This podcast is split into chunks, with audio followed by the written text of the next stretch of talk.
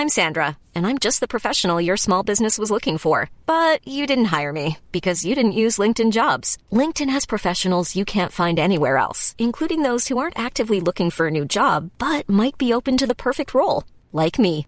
In a given month, over 70% of LinkedIn users don't visit other leading job sites. So if you're not looking on LinkedIn, you'll miss out on great candidates like Sandra. Start hiring professionals like a professional. Post your free job on linkedin.com/people today. Werbung in der Man Cave. Heute mit was ganz Speziellem für Comic-Fans, denn es gibt eine neue App in Deutschland. Quasi die erste All-You-Can-Read-App auf Deutsch und das ist Swoosh. Und in Swoosh habt ihr quasi hunderte von Comics, ja, über 900 Comic-Titel vereint in einer App und könnt jederzeit darauf zugreifen. Jetzt werdet ihr sagen, was sind es denn für Comics? Na, es sind Comics von unter anderem Panini, ja, also die ganzen Star Wars Sachen, sehr viel von DC, Batman, Superman, Wonder Woman und so weiter und so fort. Game of Thrones, The Witcher, Cyberpunk, Avatar und noch ganz viel andere kleine und große Franchises. Und, und das finde ich halt besonders knusprig, es sind Sachen von Egmont drin. Denn Egmont, das macht, die machen diese ganzen lustigen Taschenbücher, das Mickey Mouse Magazin, Lucky Luke, also ganz viele Sachen aus der Kindheit, die wir auf jeden Fall kennen und damals geliebt haben, gibt's quasi jetzt alle zusammen. Ihr müsst euch nicht mehr diese, ne, ihr kennt das noch von lustigen Taschenbüchern früher, dieses, ich will die ganze Rückenwand haben und dann hat man da tausende von lustigen Taschenbüchern gehabt, damit man irgendwie dieses Rückenmotiv aneinander stellen konnte. Das braucht ihr jetzt zwingend nicht mehr, ja, das braucht ihr nicht mehr in eurem Wohnzimmer mit äh, Ende 30, sondern es reicht im Hosentaschenformat und deswegen kann ich euch Swoosh wirklich sehr, sehr, sehr empfehlen, wenn ihr sagt, ey, ich habe einfach Bock wieder Comics zu lesen auf meinem Tablet, auf meinem, auf meinem Smartphone. Ladet euch die App runter und macht es einfach. Es ist wirklich, äh, spielt einfach. Ich habe selber auf dem Handy und ich finde es wirklich, ich finde wirklich super, weil ich so selten Comics in die Hand nehme, aber das finde ich einfach richtig, richtig nice. Wenn ihr jetzt sagt, ich bin interessiert, dann schaut auf jeden Fall bald rein, denn es gibt jetzt gerade noch ein Angebot, das gilt bis Ende September bei denen auf der Seite.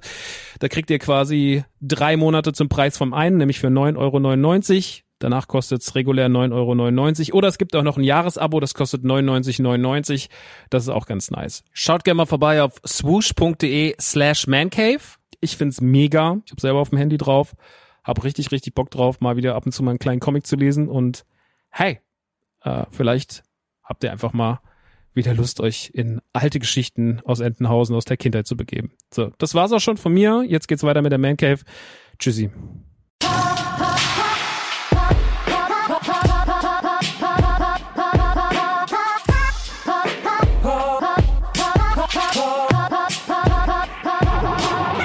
Zu viele Themen in dieser Ausgabe, deswegen mache ich einfach nur den Beat mit dem Mund nach. Ah, wir reden jetzt gleich einfach. Es wird großartig. Seid bereit.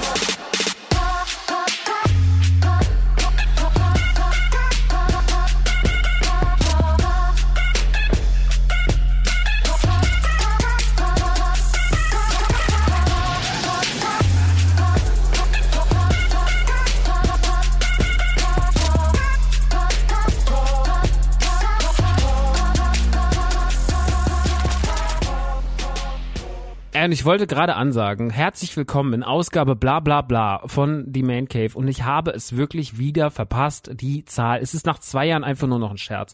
Es ist wirklich ein Scherz, dass ich nicht weiß, in welcher Ausgabe wir sind und dass ich nicht einfach nochmal Stopp drücke und ich habe jetzt schon zweimal Stopp gedrückt, ne? Und wollte, weil ich was, da, das mache ich ein bisschen anders und hier und dann habe ich trotzdem nicht nach der Ausgabe geguckt. Es ist wirklich eine Farce. Es ist wirklich eine Farce, aber es ist auch egal. Es ist, wenn ihr jetzt schon so lange da seid, fast zwei Jahre gibt's diesen Podcast jetzt, ne? Wenn ihr seit zwei Jahren hier seid, dann habt ihr euch damit abgefunden. Und man muss sagen, wir haben wenig Hörer verloren in der Zeit. Ganz wenige, eine Handvoll vielleicht. Aber wir haben wenig Hörer, die sagen, ich komme nicht mehr wieder. Es gibt natürlich die einen oder anderen, die sagen, nee, das ist mir wirklich zu dumm, was hier passiert. Aber die meisten haben sich irgendwie damit abgefunden, dass das hier so ist. Ich bin irgendwie euer Freund im Ohr. Das ist doch schön. Ich finde es sehr, sehr schön. Herzlich willkommen beim kleinen Solo-Podcast, die Man Cave. Max Nikolas Maria von Nachtsheim. An der anderen Seite. Ihr seid natürlich die Hörer. Schön, dass ihr der HörerInnen. Schön, dass ihr da seid. Ich freue mich sehr, sehr, sehr, dass wir heute wieder ein bisschen quatschen können, dass ich heute wieder ein bisschen zu euch quatschen kann, in die Ohrmuschel rein.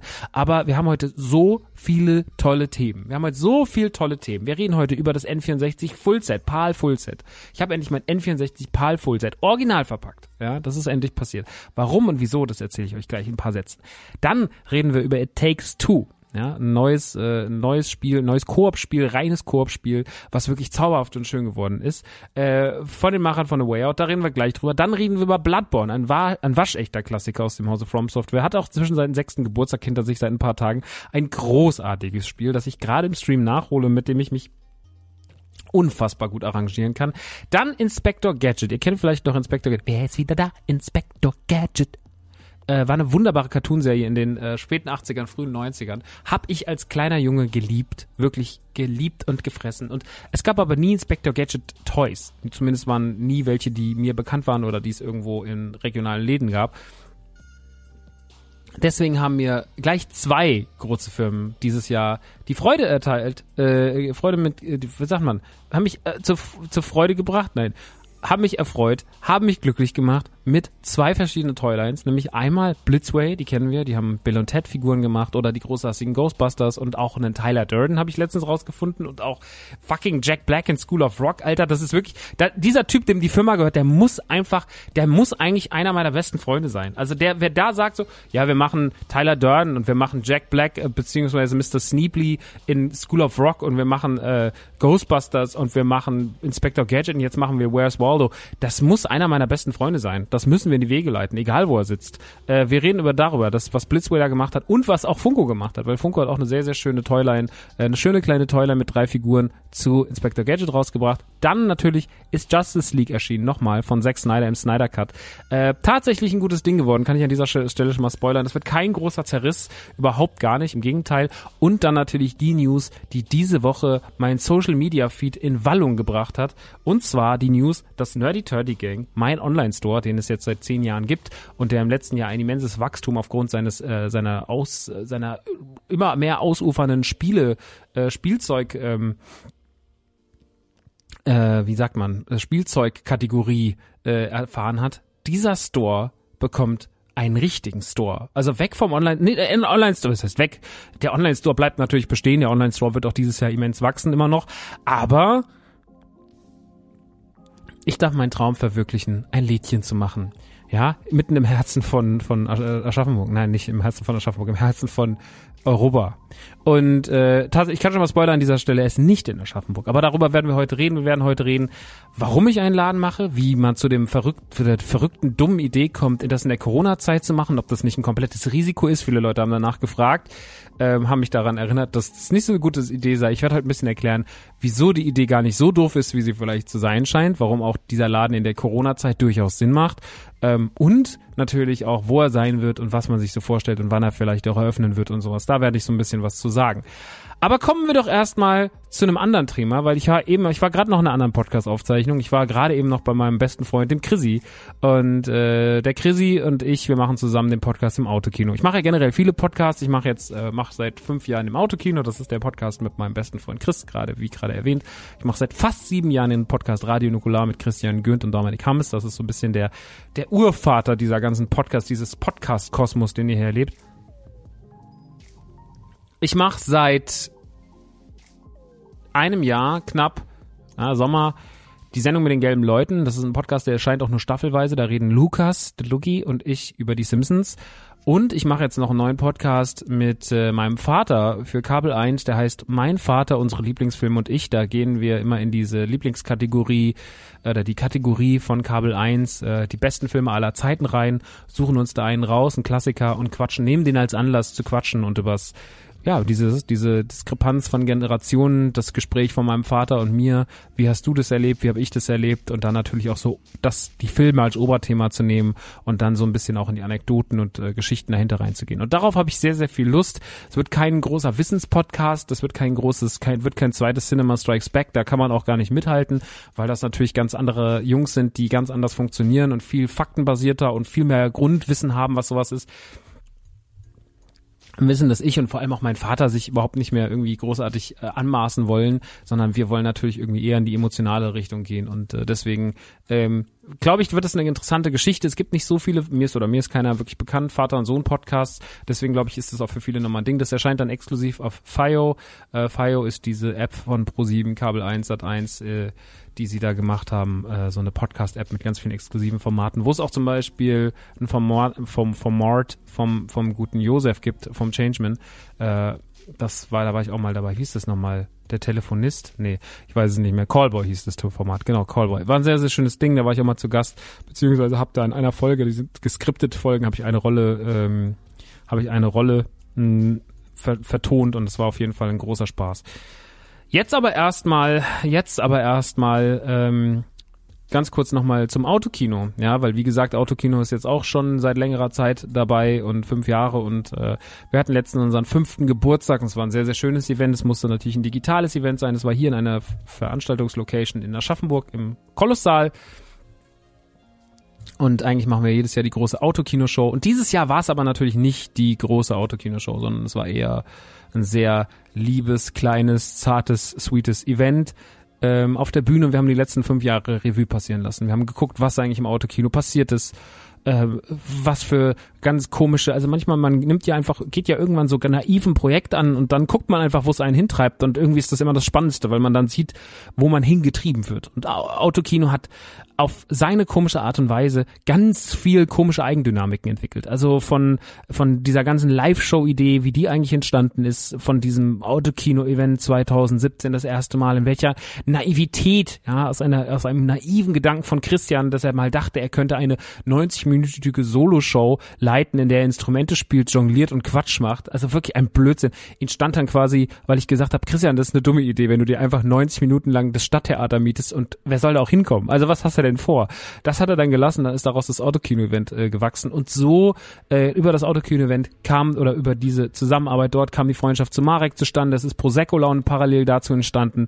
Ähm, ein Podcast, der inzwischen auch riesen, riesengroß ist und ich finde das total spannend und total interessant zu sehen, wie solche Sachen sich einfach entwickeln und wie Autokino eine ganz eigene seltsame Dynamik entwickelt. Aber das ist halt sehr, sehr, sehr, sehr schön und darüber haben wir lange gesprochen. In diesem sehr emotionalen, schönen Talk. Es waren noch zwei Freunde zu Gast, Stenger und Marek, Leute, die uns auf diesem Weg auch begleitet haben. Wir haben über die Tourneen gesprochen, über die Tournee gesprochen, äh, die wir 2018 gemacht haben. Und ja, einfach so alles, was da so passiert ist, was man angefangen hat, was man vielleicht auch irgendwann wieder abgebrochen hat. Da war man sehr emotional und es war sehr schön. Und dieses Live-Event sollte eigentlich auch gekoppelt werden an einen Merchandise-Stand mit zwei exklusiven limitierten T-Shirts. Äh, das eine ist eine Anlehnung an ein T-Shirt-Design, was ich sehr, sehr, sehr großartig fand von Beavis and Butthead, nämlich das Frog Baseball-Motiv, äh, was ich als Kind beziehungsweise als früher pubertierender Jugendlicher großartig fand und sehr, sehr, sehr gefeiert habe. Und daran haben wir ein Zitat sozusagen gesetzt. Und noch ein zweites Motiv, was so ein bisschen kirmesmäßig ist, völlig übertrieben mit zwei riesigen Monster-Trucks, auf denen unsere Namen stehen und in einem Autokino, haha, Feuer, Popcorn großartige T-Shirts. Hab die wirklich sehr, sehr, sehr geliebt und äh, hab gedacht so, Mann, das wird bestimmt ein Riesending. Das wird bestimmt ein Riesending, wenn wir die releasen, weil die Leute werden ausflippen. Die Motive sind Bombe. Es sind mit die schönsten Autokino-T-Shirts, die wir je gemacht haben. Sie sind ein bisschen schrill, aber sie sind cool, sind cool für den Sommer. Ich hab Bock drauf. Mal gucken, was passiert. Und wir haben sie so ein bisschen, wir haben sie so ein bisschen out of out of order und auch ohne große Werbung ver veröffentlicht. Und folglich hat's natürlich keiner so richtig mitbekommen, und äh, deswegen möchte ich an dieser Stelle nochmal alle Plattformen nutzen und zu sagen, wenn ihr Autokino mögt, ne, und wenn ihr uns irgendwie ganz gut findet und auch mal supporten wollt, guckt euch mal die T-Shirts an. Die sind nämlich wirklich ganz gut. Ich weiß, dass das immer, es könnte, es könnte ein Zeichen von Schwäche sein, zu sagen, na, das ist jetzt nicht so gut gelaufen, könnt ihr noch mal reinschauen. Ja, aber ich finde auch, es ist auch, ist auch völlig okay, weil wir, wir, wir haben wirklich mit NTG, ne, wir haben jetzt wirklich ein paar richtige Dinge abgerissen die letzte Zeit.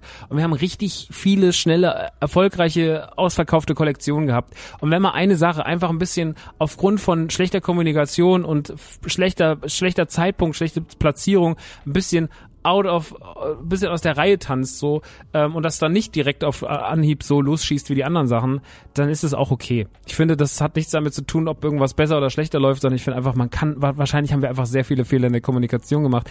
Deswegen, wenn ihr im Autokino mögt oder schöne T-Shirts mögt oder beides im besten Fall, da geht doch mal auf nerdyturdygang.de.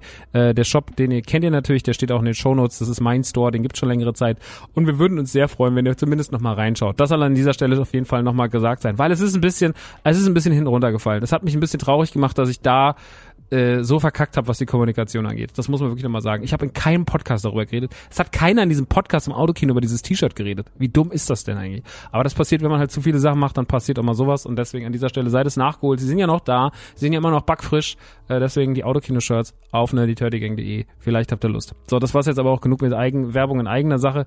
Ähm, wir reden jetzt mal wirklich über das N64 Fullset. Denn wer am 26. Februar diesen Jahres dabei war, wie wir in meinen 37. Geburtstag reingefeiert haben, von Freitag auf Samstag nach, der, die weiß, was das für ein großartiger Abend war. Wir haben Let's Sing gespielt, oder ich habe Let's Sing gespielt, ich habe Just Dance gespielt, ich habe für euch getanzt da draußen, ja, ich habe die geilen Moves ausgepackt um dann ein bisschen Geld zu verdienen, beziehungsweise für mein eigenes Geburtstagsgeschenk, und zwar Snowboard Kids 2 in der PAL-Fassung.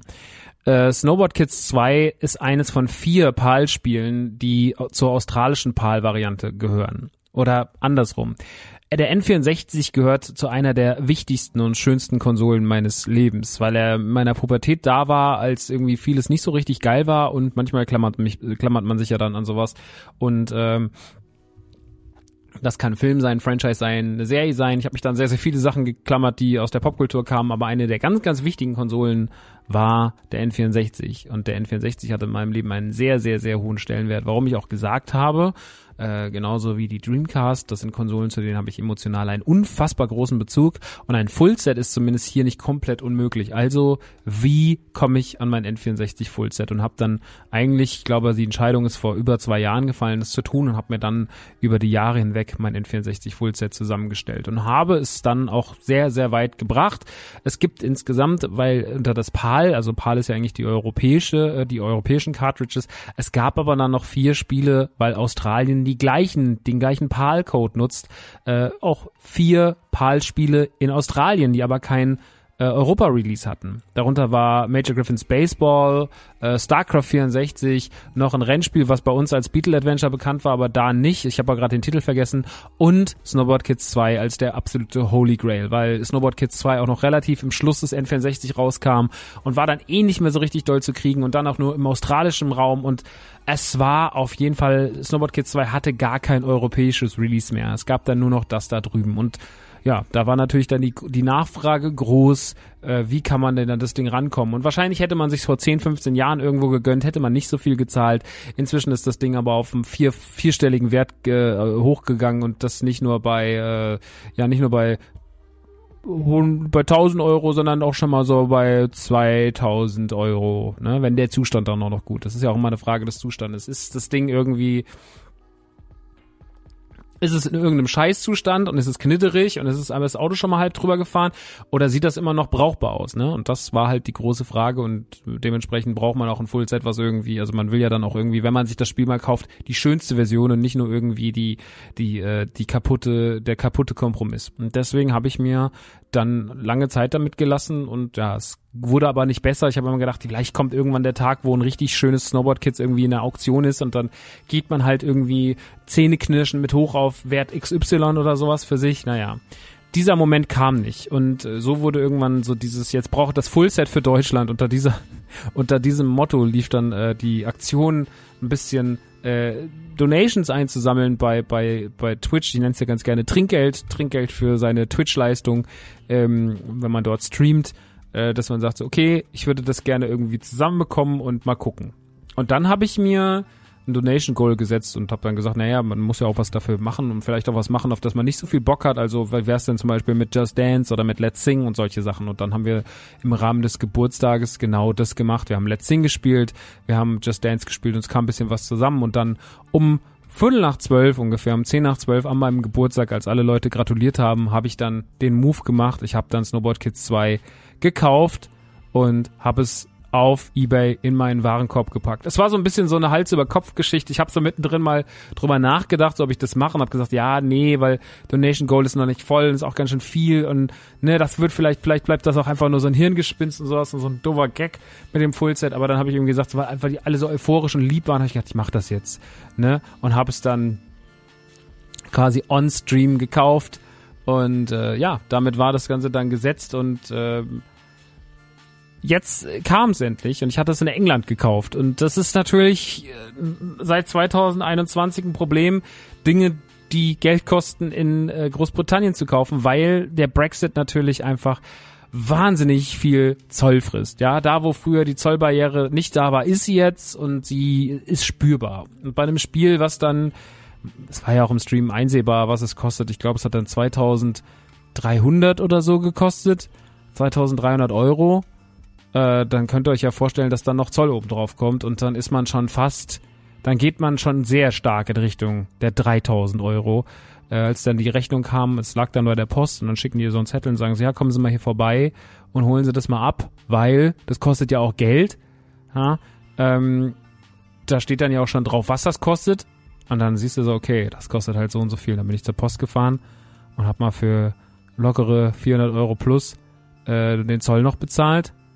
Und ähm, es war zwar alles sehr zähneknirschend, weil es war zu teuer. Es war definitiv zu teuer. Aber es war irgendwie ein guter Moment, weil es ja auch so dieses Community-Ding war und weil halt alle auch drauf Bock hatten und alle hatten sich so ein bisschen drauf gefreut, die sich da mitreißen lassen, dass es jetzt passiert und irgendwie dann auch nichts damit zu machen oder dann das Geld einfach irgendwo anders hinzustecken, hätte ich falsch gefunden. Habe ich gesagt, na ja, ich muss natürlich noch einiges aus eigener Tasche draufzahlen, aber das ist ja irgendwie auch cool, das macht man dann gerne und dann ist es passiert und dann hatten wir das N64 Fullset und es war irgendwie für alle irgendwie ein schöner Moment, für mich natürlich auch auch wenn ich mir im gleichen Moment die Hände beim Kopf zusammengeschlagen habe, gesagt, was hast du eigentlich gerade gemacht? Du hast gerade irgendwie aus eigener Tasche nochmal so viel Geld oben drauf gelegt. Hast du das überhaupt? Ich glaube, du hast es gar nicht. Aber naja, das Spiel ist ja eine Wertanlage. Man redet sich ja, ihr kennt das. Wenn ihr Sammler seid, kennt ihr, redet euch ja immer die gleiche Scheiße ein. Es ist ja immer diese, ja, aber vielleicht am Ende des Tages, ne? Vielleicht ist es auch völlig okay. So, das ist ja auch, man verliert ja kein Geld. Das ist ja nur umgelagert und so. Man ist dann so halt. Ne? Und naja, so habe ich mir das schön geredet. Auf jeden Fall, ich muss sagen, es kam an hab bis zum Moment, wo ich es ausgepackt habe, wirklich gezittert, weil auch der Zoll es aufgemacht hat, der Zoll hat auf reingeguckt und so. Und ich hatte wirklich ein bisschen Angst. Ich hatte wirklich ein bisschen Angst. Aber die ganze Geschichte hat ein Happy End. Das Spiel ist da. Es ist vollständig. Es ist einem wunderbaren Zustand. Also die Anleitungen, auch die ganzen Beileger, die normalerweise bei so N64, alles ist schön, schön, schön, schön, schön. Das Spiel hat überhaupt gar nichts. Es läuft einwandfrei und die Hülle, das ist ja immer so das größte Sorgenkind, hat wirklich nur bis auf zwei, drei kleine Knicke, die man halt so hat, ja, Stresslinien nach der langen Zeit. Na, ich meine, das Spiel ist von 1999, nee, wann ist das? 99, 2000, das ist auf jeden Fall, es hat schon über 20 Jahre auf dem Buckel. Und nach der langen Zeit, ja, noch in dem Zustand zu sein, ist wirklich ein Kunststück. Und deswegen, es ist da und es ist toll. Und ich bin, auch wenn es sehr teuer war und es, wenn es sehr unsinnig war und unüberlegt und natürlich auch, also denkt ja nicht, ja, soll überhaupt nicht so wirklich, ich will keiner von diesen YouTube-Kids sein, die äh, irgendwie 25.000 Euro für Pokémon-Karten ausgeben und diesen Scheißdreck juckt, sondern 2000 Euro on top zu zahlen, juckt mich sehr. So, man vermutet es nicht, weil ich sehr viel Quatsch hab und aber genau deswegen bin ich vielleicht auch nicht so ein reicher Mann, wie man denkt, weil ich einfach viel Quatsch hab. Ja, ich habe nicht, ich hab nicht viel Geld auf dem Konto, aber ich habe halt viel Quatsch sonst überall rumstehen und das ist ja auch schön und das ist ja auch mein Hobby und deswegen mache ich das ja auch alles irgendwie hier und deswegen sitzen wir auch hier und deswegen hört ihr mir auch gerne zu, weil es ist einfach dieses Ding, ich, ich hab, hab da einen unfassbaren Spaß dran. Ne? Also das ist einfach so dieses ganze diese Idee und das Emotionale dahinter und das ist ja alles, für mich hat diese ganze Geschichte ja nicht diesen typischen Wertanlagen, also es hat natürlich auch eine Wertanlage, aber es ist nicht so dieses, ich investiere nicht gezielt in das und das rein, um später das und das rauszukriegen, sondern ich hole mir Dinge, die mir gefallen und wenn sie eine Wertsteigerung haben oder wenn sie halt, ne, dann ist es sehr, sehr schön. Ähm, hatten da ja in der Pokémon-Folge drüber geredet, dass ich dieses, für mich ist Sammeln Emotionales und Leidenschaft und nicht kalkulierte Gewinnoptimierung. Äh, das ist halt einfach so in meiner Wahrnehmung. Ich, wenn Leute das so machen und sich damit ihr Geld verdienen, ist das okay. Ich halte vom Reselling nichts. Ich halte nichts davon.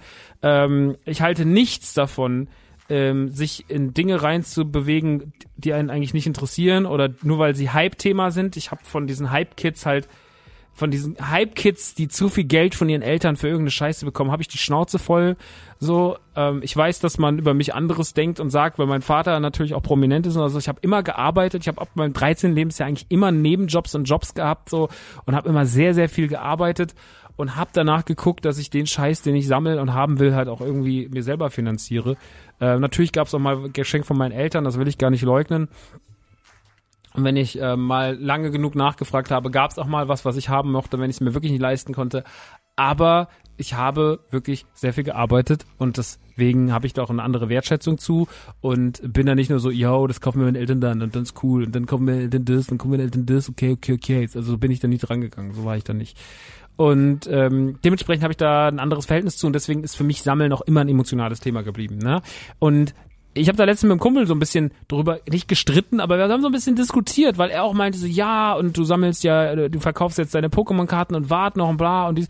Dann ich immer so, ja, weißt du, aber er ist halt auch so jemand, der kennt sich mit dieser ganzen Supreme-Shirts-Geschichte aus und mit Off-White und halt alles, wo Leute Geld in die Hand nehmen und investieren, um am Ende des Tages entweder einem Trend gerecht zu werden oder halt ihren Gewinn zu maximieren. Und ich finde beides ein bisschen nervig. Ich bin kein Fan davon, am Ende des Tages solche Sachen zu kaufen, weil man auch den Leuten natürlich was wegnimmt, die da wirklich Bock drauf haben. Ja, es gibt so viele Leute, die Bock haben, in dieses Pokémon-Kartenthema reinzugehen. Oder es gibt so viele Leute, die Bock haben, in irgendwelche Collector-Items reinzugehen. Ja, Limited Run Games, als Limited Run Games noch äh, das war, was es mal ursprünglich sein sollte, nämlich ein Lieferant von ganz strikt limitierten äh, Videospielen, ja, durchnummerierten Videospielen als es das noch war und die Reseller da waren. Jetzt bei Funko, wenn dann Bots quasi ganze Webseiten lahmlegen, weil Bots darauf programmiert sind, das Wort Funko Exclusive Europe rauszusuchen und dann halt Webseiten stürzen. Die Funko Europa Seite traut sich seit über drei Wochen nicht die Exclusives der, äh, der, dieser, dieser SpringCon online zu stellen, weil sie beim ersten Versuch gnadenlos gescheitert sind und acht Stunden die Webseite down war und seitdem Funko Europa kein neues Datum nennt für diese Funko Pops. Es ist ein absolutes Chaos, was da passiert ist. Und jetzt äh, kommen ja die WonderCon Funko Pops, äh, die auch alle zu EMP gehen, weil EMP tatsächlich einen sehr, sehr guten Weg gefunden hat, bei der, bei der Comic Con jetzt damit umzugehen. Und das war auch was, was ich sehr begrüßt habe. Das fand ich ein schönes System. Aber es war wirklich alles ein wenig chaotisch und das liegt natürlich auch an diesen ganzen Bots und Resellern und Hype-Kits. Und ich persönlich als Sammler, der natürlich auch, ich lebe ja davon auch, dass die da sind, ne? weil auch der Store natürlich manchmal diese Leute befriedigt und abholt. Das merken wir jetzt bei der ganzen Moto Classic Geschichte. Die ganzen Moto Origins, die Mattel jetzt macht. Wie schnell die bei uns ausverkauft sind. Natürlich leben wir davon, dass wir einfach mal in 10 Minuten äh, den kompletten Grayskull äh, leer verkaufen oder Landsharks oder sowas. Davon leben wir natürlich auch, müssen wir auch. Ne? Es ist die Gewinnspanne, ich habe es euch das letzte Mal schon erklärt, ist nicht riesig, aber sie ist da und äh, natürlich, wenn das irgendwann nicht mehr nur noch fünf Landsharks oder zehn Landsharks sind, sondern auch irgendwann mal 50 Landsharks, dann fängt es halt natürlich auch an Spaß zu machen, weil dann NTG auch wirklich mal ein bisschen was verdient. Nicht nur mal hier 10 Euro, da mal 20 Euro, sondern auch wirklich klack, klack, klack, klack, klack. So, dann läuft auch mal ein bisschen was in die Kasse rein. Deswegen bin ich natürlich als Händler auch davon abhängig, dass natürlich ein gewisser Teil auch ist so ein bisschen, bisschen Hype ist da und ein bisschen Hype muss auch da sein. Aber wenn ich mir aussuchen kann, ob ich 50 Figuren an Hype-Kits verkaufe oder 50 Figuren an Reseller oder 50 Figuren an leidenschaftliche Sammler, die sich die Finger danach lecken, dann nehme ich natürlich nur die letzte Kategorie. Mit meilenweitem Abstand. Dann sind die beiden, wenn ich mir aussuchen könnte, wer in meinen Laden reinkommt, dann würde ich sagen, du und du bleiben draußen, aber du hast richtig Bock. Weil du stehst hier im Moto-T-Shirt seit gestern Abend, du hast Bock, Alter. Komm rein. Und äh, du willst hier nur wieder dann um die Ecke gehen und das dem nächsten Typen, der zu faul war, hier sich anzustellen, du willst ihm dann deine Kram, seine Sachen verkaufen. Es ist wie gesagt ein lukratives äh, System, was die Kids natürlich inzwischen abholt, aber ich persönlich habe da nicht so den Bezug zu. Ich bin anders, hab da bin da anders mit äh, sensibilisiert. Deswegen bin ich wahrscheinlich auch irgendwann aus diesem Sneaker-Ding 2014, 15 ausgestiegen, weil ich gemerkt habe, das ist mir hier was. Hier sind alle irgendwie ähnlich gepolt. Es geht wenig um die Sneaker, es geht wenig um die Story, um die Emotionalisierung, sondern es geht nur darum, haben, haben, haben und dieses verkaufen, verkaufen, verkaufen und Hype-Kit-Shit und sowas. Und ich habe teilweise auch dann so Hype-Kit-Momente gehabt für mich selber und das hat mir nicht gefallen und deswegen habe ich gesagt, so nee, das mache ich nicht mehr. So, ähm, also ich finde, äh, man muss nicht, man muss auch nicht zu jedem Kleidungsstück und zu jedem Schuh äh, eine unfassbare emotionale Bindung haben oder eine Geschichte erzählen. Aber ich finde, man, äh, ich finde in erster Linie ganz vorne sollten immer die Leute stehen, die das auch wirklich haben wollen, die wirklich sagen, ich möchte das haben, das gibt mir was, das zu besitzen. Ich, ich bin einfach Fan und dann sollten halt erst Hype-Kits und dann ganz erst spät erst Reseller kommen. So, aber in dem Moment, wo wir halt natürlich auch den Platz denen gewähren, die die sich freuen und die da wirklich Fans sind, ähm, dann, dann wird, wird natürlich auch der, der Wert von Resellern einfach runter. Und ich bin immer noch dafür, Reseller wirklich zu stürzen. Also ich bin wirklich dafür, dass Resellern der Markt genommen wird in jeglicher Hinsicht. Und jeder, der Reseller, so wie Bonkers das damals gemacht hat, das ist ein Online-Store, äh, oder nicht nur ein Online-Store, jetzt natürlich gerade mehr Online-Store, ein Sneaker-Store aus, aus Frankfurt, die damals wirklich einen Trick rausgefunden haben, leg legal, ähm, legal den, ähm, den Resellern sozusagen, den Bots und den Resellern das Handwerk zu legen. Also das, das war wirklich, das war ein bosshafter Move. Das kann man sich nochmal durchlesen. Die haben damals äh, Produkte online gestellt, wo ganz klar stand, dass es sich um ein nur ausgedrucktes Bild des Schuhs handelt. Aber es war halt rechtlich alles so sicher, dass wenn die Bots halt dort zugeschlagen haben, dass die Leute halt irgendwie dann äh, für das Geld halt einfach nur ein Stück Papier bekommen haben und das ging dann auch nicht mehr umzutauschen. Und dann standen die Leute auf einmal blöd da und mussten dann damit leben, dass sie halt, äh, ja, dass sie Reseller sind und äh, dann wurden halt einfach mal statt zehn Paar Schuhen einfach nur zehn Bilder dahin geschickt und die haben das Geld auch am Ende gespendet. Also das war eine ziemlich coole Aktion, die aber auch einfach gezeigt hat, so wir können doch anders. Und ich glaube, da komme ich her und das ist dann so dieses mäßige so. Also es ist eine ganz komische, es ist natürlich ein ganz komisches Themenfeld, weil wir reden natürlich von absolutem Kommerz. Wir reden natürlich, wir, wir stellen uns jetzt hier sehen, als wären die Che Guevaras des Spielzeugs, aber wir sind natürlich, wir reden von Spielzeugverkauf und von Kommerz und von von von Quatsch, ne? Aber am Ende des Tages finde ich trotzdem sollte man sollte zählen, dass man schon danach guckt, dass die richtigen bekommen. Ja, also unter den Spielzeugverkäufern muss man schon der Robin Hood sein. Und äh, deswegen ist es die Kalkulation von NTG auch mal mit den Preisen und auch mit Versandkosten frei und so.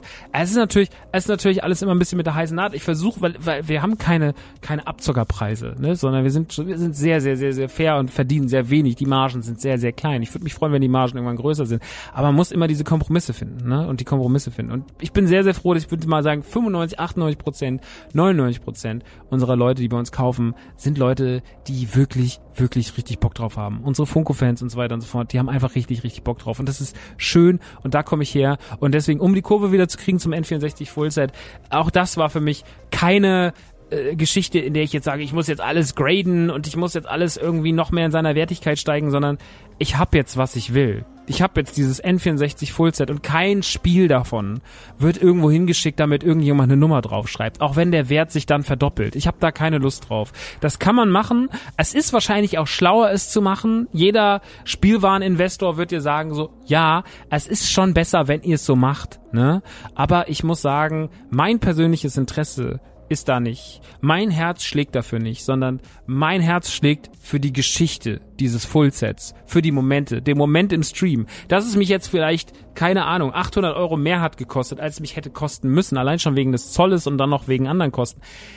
Ja, natürlich, aber der Moment, die Geschichte, die Idee des Fullsets, die Vollendung des Fullsets, der gemeinschaftliche Gedanke, der war sehr, sehr schön. Das hat sehr, sehr viel Spaß gemacht und deswegen nochmal Danke an alle, die mich da supportet haben, die da dabei waren, die da mit, sich mitgefiebert haben, die da Spaß dran hatten. Es war wirklich herzergreifend schön und deswegen vielen, vielen, vielen lieben Dank an dieser Stelle. Aber damit sei das Thema N64 Fullset auch fürs Erste abgehakt. Es war wirklich jetzt eine tolle Reise, aber jetzt kann man auch mal gucken, wo man das nächste Fullset voll macht. Ähm, vielleicht ist es GameCube. Mal gucken, mal gucken, mal gucken, mal gucken. Aber ich halte euch dann natürlich auf dem Laufenden und schau mal auch, was mein Kanal auf Instagram und so dann da ausspuckt. Jetzt aber erstmal zum nächsten Thema äh, zu Videospielen. Wir haben nämlich lange nicht mehr über Videospiele so richtig geredet, weil es gerade so ein bisschen, es ist gerade Flaute auf dem Markt noch so. Jetzt langsam geht's wieder los. Äh, so ein bisschen gehen die Motoren wieder an. Äh, Oddworld Soulstorm erscheint bald, Returnal erscheint bald. Äh, It Takes Two ist jetzt gerade erschienen, äh, Balan Wonderworld ist gerade erschienen und so weiter und so fort. Es geht jetzt so langsam wieder los und es kommen wieder so, Monster Hunter Rise ist jetzt rausgekommen, Bravely Default 2.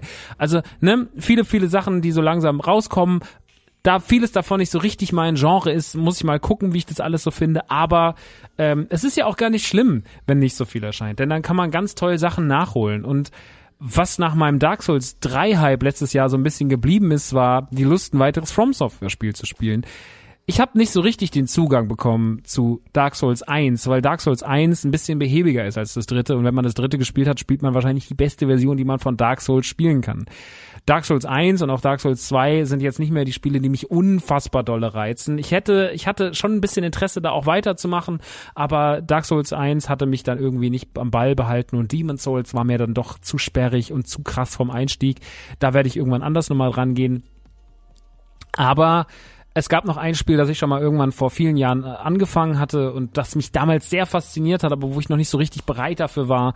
Äh, das war Bloodborne. Und Bloodborne war ein Spiel, was mir wirklich, wirklich allein von dieser Optik her unfassbar gut gefallen hat. Ich habe das damals im, zum einjährigen Stream von Rumble Pack Anfang 2016 gespielt und bin damals sogar zwei Endbosse weit gekommen und alle waren so, oh krass, vielleicht spielst du es weiter und ich hab's dann aber nie weitergespielt.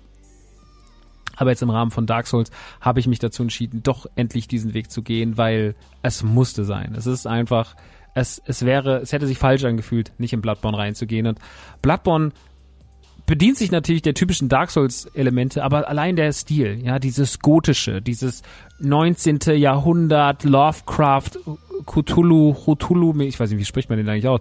Dieses äh, Lovecraft-artige, dieses düstere, perfide, seltsame London-eske Ekelsetting mit diesen ganzen komischen Monstern, mit diesem sehr, sehr, sehr gruseligen Werwolf und Waldschrat-Designs. Es ist wirklich vom Design her allein schon fantastisch. Diese primitiven Waffen, diese großen diese groben Schlagwaffen, diese Säge und so. Ich habe mich sofort in dieses ganze Design von diesem Spiel verliebt, weil ich es irgendwie einfach nur großartig fand und finde, dass auch an Dark Souls sehr, sehr gut. Dark Souls 3 hat eine unfassbare Welt und er sieht auch optisch immer noch nach all den Jahren so toll aus. Ja, ich meine, das ist jetzt auch schon einfach fünf Jahre alt, Dark Souls 3, aber es sieht immer noch so gut aus. Und auch Bloodborne sieht einfach noch immer unverschämt toll und gut aus. Und deswegen habe ich mich wirklich dolle in das Spiel verliebt, bevor ich jemals einen Berührungspunkt damit hatte. Und für mich war es immer doof, weil ich mir immer dachte, Mann, ich will es unbedingt spielen, aber irgendwie komme ich nicht so richtig rein, beziehungsweise ich habe einfach auch Schiss davor, das zu verkacken. Dark Souls 3 letztes Jahr, das durchzuspielen, war für mich natürlich ein Triumph und dementsprechend war es auch einfach äh, dann jetzt an der Zeit, Bloodborne anzumachen und Bloodborne ist vom Prinzip her gar nicht so unähnlich zu dem, was wir in Dark Souls 3 sehen. Das Leveldesign, die Welt, äh, es ist, funktioniert alles natürlich sehr ähnlich. Es hat die gleichen What the fuck Momente. Es ist unfassbar sperrig zum Reinkommen, weil man einfach sehr, sehr vieles, was wichtig ist und was essentiell ist in dem Spiel nicht erklärt bekommt und man das Gefühl hat, dieses Spiel ist ohne, wenn es kein Internet gäbe, gäbe es auch kein Dark Souls, weil wir würden einfach nie wirklich verstehen, was da passiert. Also ich brauche eine Community dahinter, die mir das erklärt und auch die dabei ist und deswegen ist mir das auch so wichtig, im Stream zu spielen. Aber wir haben jetzt ungefähr fünf oder sechs Sessions mit jeweils drei, vier Stunden hinter uns und was soll ich sagen? Ich bin so hemmungslos verliebt verliebt in dieses Spiel. Ich möchte es den ganzen Tag zocken. Es ist wirklich, wirklich fantastisch. Es sieht immer noch toll aus. Es läuft auf der PlayStation 5 jetzt nicht besser als auf der PlayStation 4, aber das macht nichts. Ähm, es hat einen toll, es hat eine tolle Optik, es hat ein tolles Design. Es hat einen sehr, sehr geilen Schwierigkeitsgrad, weil es natürlich auch hart ist und auch unfair manch, an manchen Stellen, aber es macht auch trotzdem zu viel Bock, als dass man aufhören will. Es hat diese typischen Erfolgsmomente. Es gibt so viel zu entdecken und gerade mit einer Community, die da bewandert ist, dann so Leute wie Hetzen oder so dabei zu haben oder Anni, Aloha, die einfach die ganze Zeit im Chat sind und einem irgendwie helfen, das ist wahnsinnig geil und wahnsinnig befriedigend. Deswegen ist meine Liebe für Bloodborne gerade riesen, riesen, riesengroß und ich muss wirklich sagen, dass mich diese From Software Titel nochmal gekriegt haben, ist so wichtig für mich, weil ich da so lange nicht dran geglaubt habe und jetzt sind wir gerade im zweiten Spiel. Ich meine, bei Dark Souls 1 bin ich auch zumindest ein Stück weit weit gekommen, habe dann halt einfach irgendwann aus Desinteresse aufgehört, Dark Souls 2 nicht angefangen. Sekiro werde ich mir irgendwann noch reinziehen und Demon Souls ebenfalls. Aber jetzt gerade Bloodborne zu erleben und da dabei zu sein, das ist für mich wirklich, wirklich wunderschön. Und deswegen große, große, große Liebe. Immer noch eine große Empfehlung. Äh, es ist wirklich fantastisch. Es lohnt sich immer noch, das anzumachen und das zu zocken. Es hat nichts an seinem Charme eingebüßt. Es ist wirklich eins von diesen 10 von 10 From Software Spielen. Und es ist absolut neben Sekiro, was ich auch vom Design her ganz, ganz großartig finde, auf jeden Fall von der ganzen Optik und vom ganzen Drumherum äh, mein Lieblingsspiel, weil es einfach extrem, extrem, extrem großartig äh, von, von der Umwelt und vom Design her ist. Äh, es ist für mich eine Liga mit Dark Souls 3 und ich sag euch das nur, weil wir das natürlich auch im Stream weiterspielen werden. Und wir werden natürlich auch noch dort viel Zeit verbringen müssen, weil dann einfach noch sehr, sehr viel zu tun ist. Und wenn ihr jetzt noch, wenn ihr jetzt Interesse habt, da mal euch das reinzuschauen, dann guckt in den Streamingplan, den findet ihr meistens auf Instagram oder ich poste da meine Story, jetzt bin ich online. Oder abonniert einfach den Kanal auf Twitch so, oder müsst ihr nicht mal abonnieren, also ohne Geld, ne, ihr könnt den einfach followen, ähm, dann seht ihr natürlich, wann ich online bin. Dann könnt ihr dabei sein, könnt ihr mal einen schönen Gruß in den Chat schreiben und äh, ja, könnt einfach eine gute Zeit haben, weil es macht mir wirklich extrem viel Spaß und ich glaube, das merken auch alle. Und es ist irgendwie ein geiles, geiler Moment, wenn der, wenn dann Bosse gelegt werden und irgendwie große Triumphe gefeiert werden und äh, ja, das ist dieses typische, es ist das typische, das typische From Software äh, Phänomen. Das war jetzt erstmal mein, mein Zwischenfazit zu Bloodborne. Äh, jetzt kommen wir zu einem, von einem Klassiker, zu einem neuen Spiel und zwar jetzt reden wir über It Takes Two, das neue Spiel von Joseph Fares. Äh, Joseph Fares ist schon verantwortlich gewesen als äh, Director für Brothers, ein sehr, sehr tolles Spiel und äh, für A Way Out. A Way Out war äh, dann das erste Ding unter Hazelight, das ist, glaube ich, seine, seine Produktionsfirma, mit der er die Titel macht. Und äh, mit diesem Entwicklerteam hat er wirklich ein sehr nettes Spiel gemacht, was vielleicht nicht so gut gealtert ist, meine ich jetzt gar nicht aus irgendwelchen moralischen Aspekten, sondern einfach, wir haben es letztens im Stream durchgespielt, nachgeholt, Lukas und ich, ich war so mäßig davon begeistert. Also ich fand irgendwie das, das äh, Way Out mir damals irgendwie, ich hatte damals es besser in Erinnerung, aber ich fand es jetzt im Stream zu zocken, es ist sehr kurzweilig, aber es hat mir trotzdem nicht mehr so hundertprozentig Spaß gemacht, wie ich das gerne gehabt hätte. Und dementsprechend habe ich jetzt Way Out gar nicht so gut in meinem Kopf abgespeichert, ist aber tatsächlich eines der selteneren Spiele auf der Xbox oder auf der PlayStation 4 wenn ihr das irgendwann mal irgendwo findet in einem Store, in einer kleinen, äh, in einer kleinen Schublade und der hat das einfach rumliegen, nehmt es mal mit. Das ist nämlich nur einmal eine, Auf eine Auflage, ist nur einmal erschienen und ist äh, auf dem Weg, eines der wertvolleren PlayStation 4 Spiele zu werden oder auch auf der Xbox. Deswegen rein da, Leute. A Way Out äh, ist auf jeden Fall ein kleines, ist ein bisschen, ist so ein bisschen ein kleines Fundstück. Ne? Ähm, aber er hat jetzt ein neues Spiel gemacht, äh, der gute, der gute Joseph Ferris. Fer Joseph Ferris äh, Faré oder was auch immer, ich kann, weiß ja nicht, steht jetzt nicht die Lautschrift drunter. Ähm, der gilt ja so ein bisschen als der Rockstar der, der Videospielprogrammierer und ist ja auch Regisseur gewesen, zum Beispiel von Yalla Yalla, ein Film, den ich eigentlich ganz gerne geguckt habe früher. Äh, so eine schwedische Kopfkomödie. Aber ähm, ich finde den Typen manchmal so ein bisschen unangenehm, also ein bisschen so diese, ja, yeah, und jetzt hier Pommesgabel und Zunge raus und, yeah, und ja, irgendwie ein komischer Dude und ein bisschen strange, aber das, äh, er macht gute Videospiele und das ist ja das, was in erster Linie un, uns interessiert.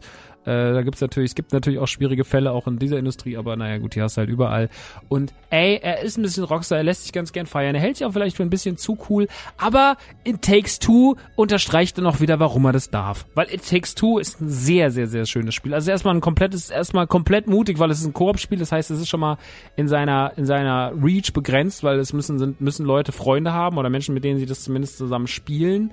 Ähm, das heißt, äh, wenn du gar keinen Bock hast, mit jemandem zusammenzuspielen oder auch gar nicht die Möglichkeit hast, weil du wirklich keine Freunde hast, die zum Beispiel auch eine Xbox haben oder die keine Videospiele spielen, dann ist es sehr, sehr, sehr, sehr schwer. Da muss man sich im Netz irgendjemanden suchen, aber es kann auch einfach passieren, dass du nicht, dass du nicht ähm, dann in den Genuss dieses Spiels, Spieles kommst. Ähm, das ist äh, dann blöd. Aber es ist allein aus dem Aspekt natürlich auch schon mutig. Das war im Übrigen A Way Out auch. Es war auch ein komplettes Koop-Spiel.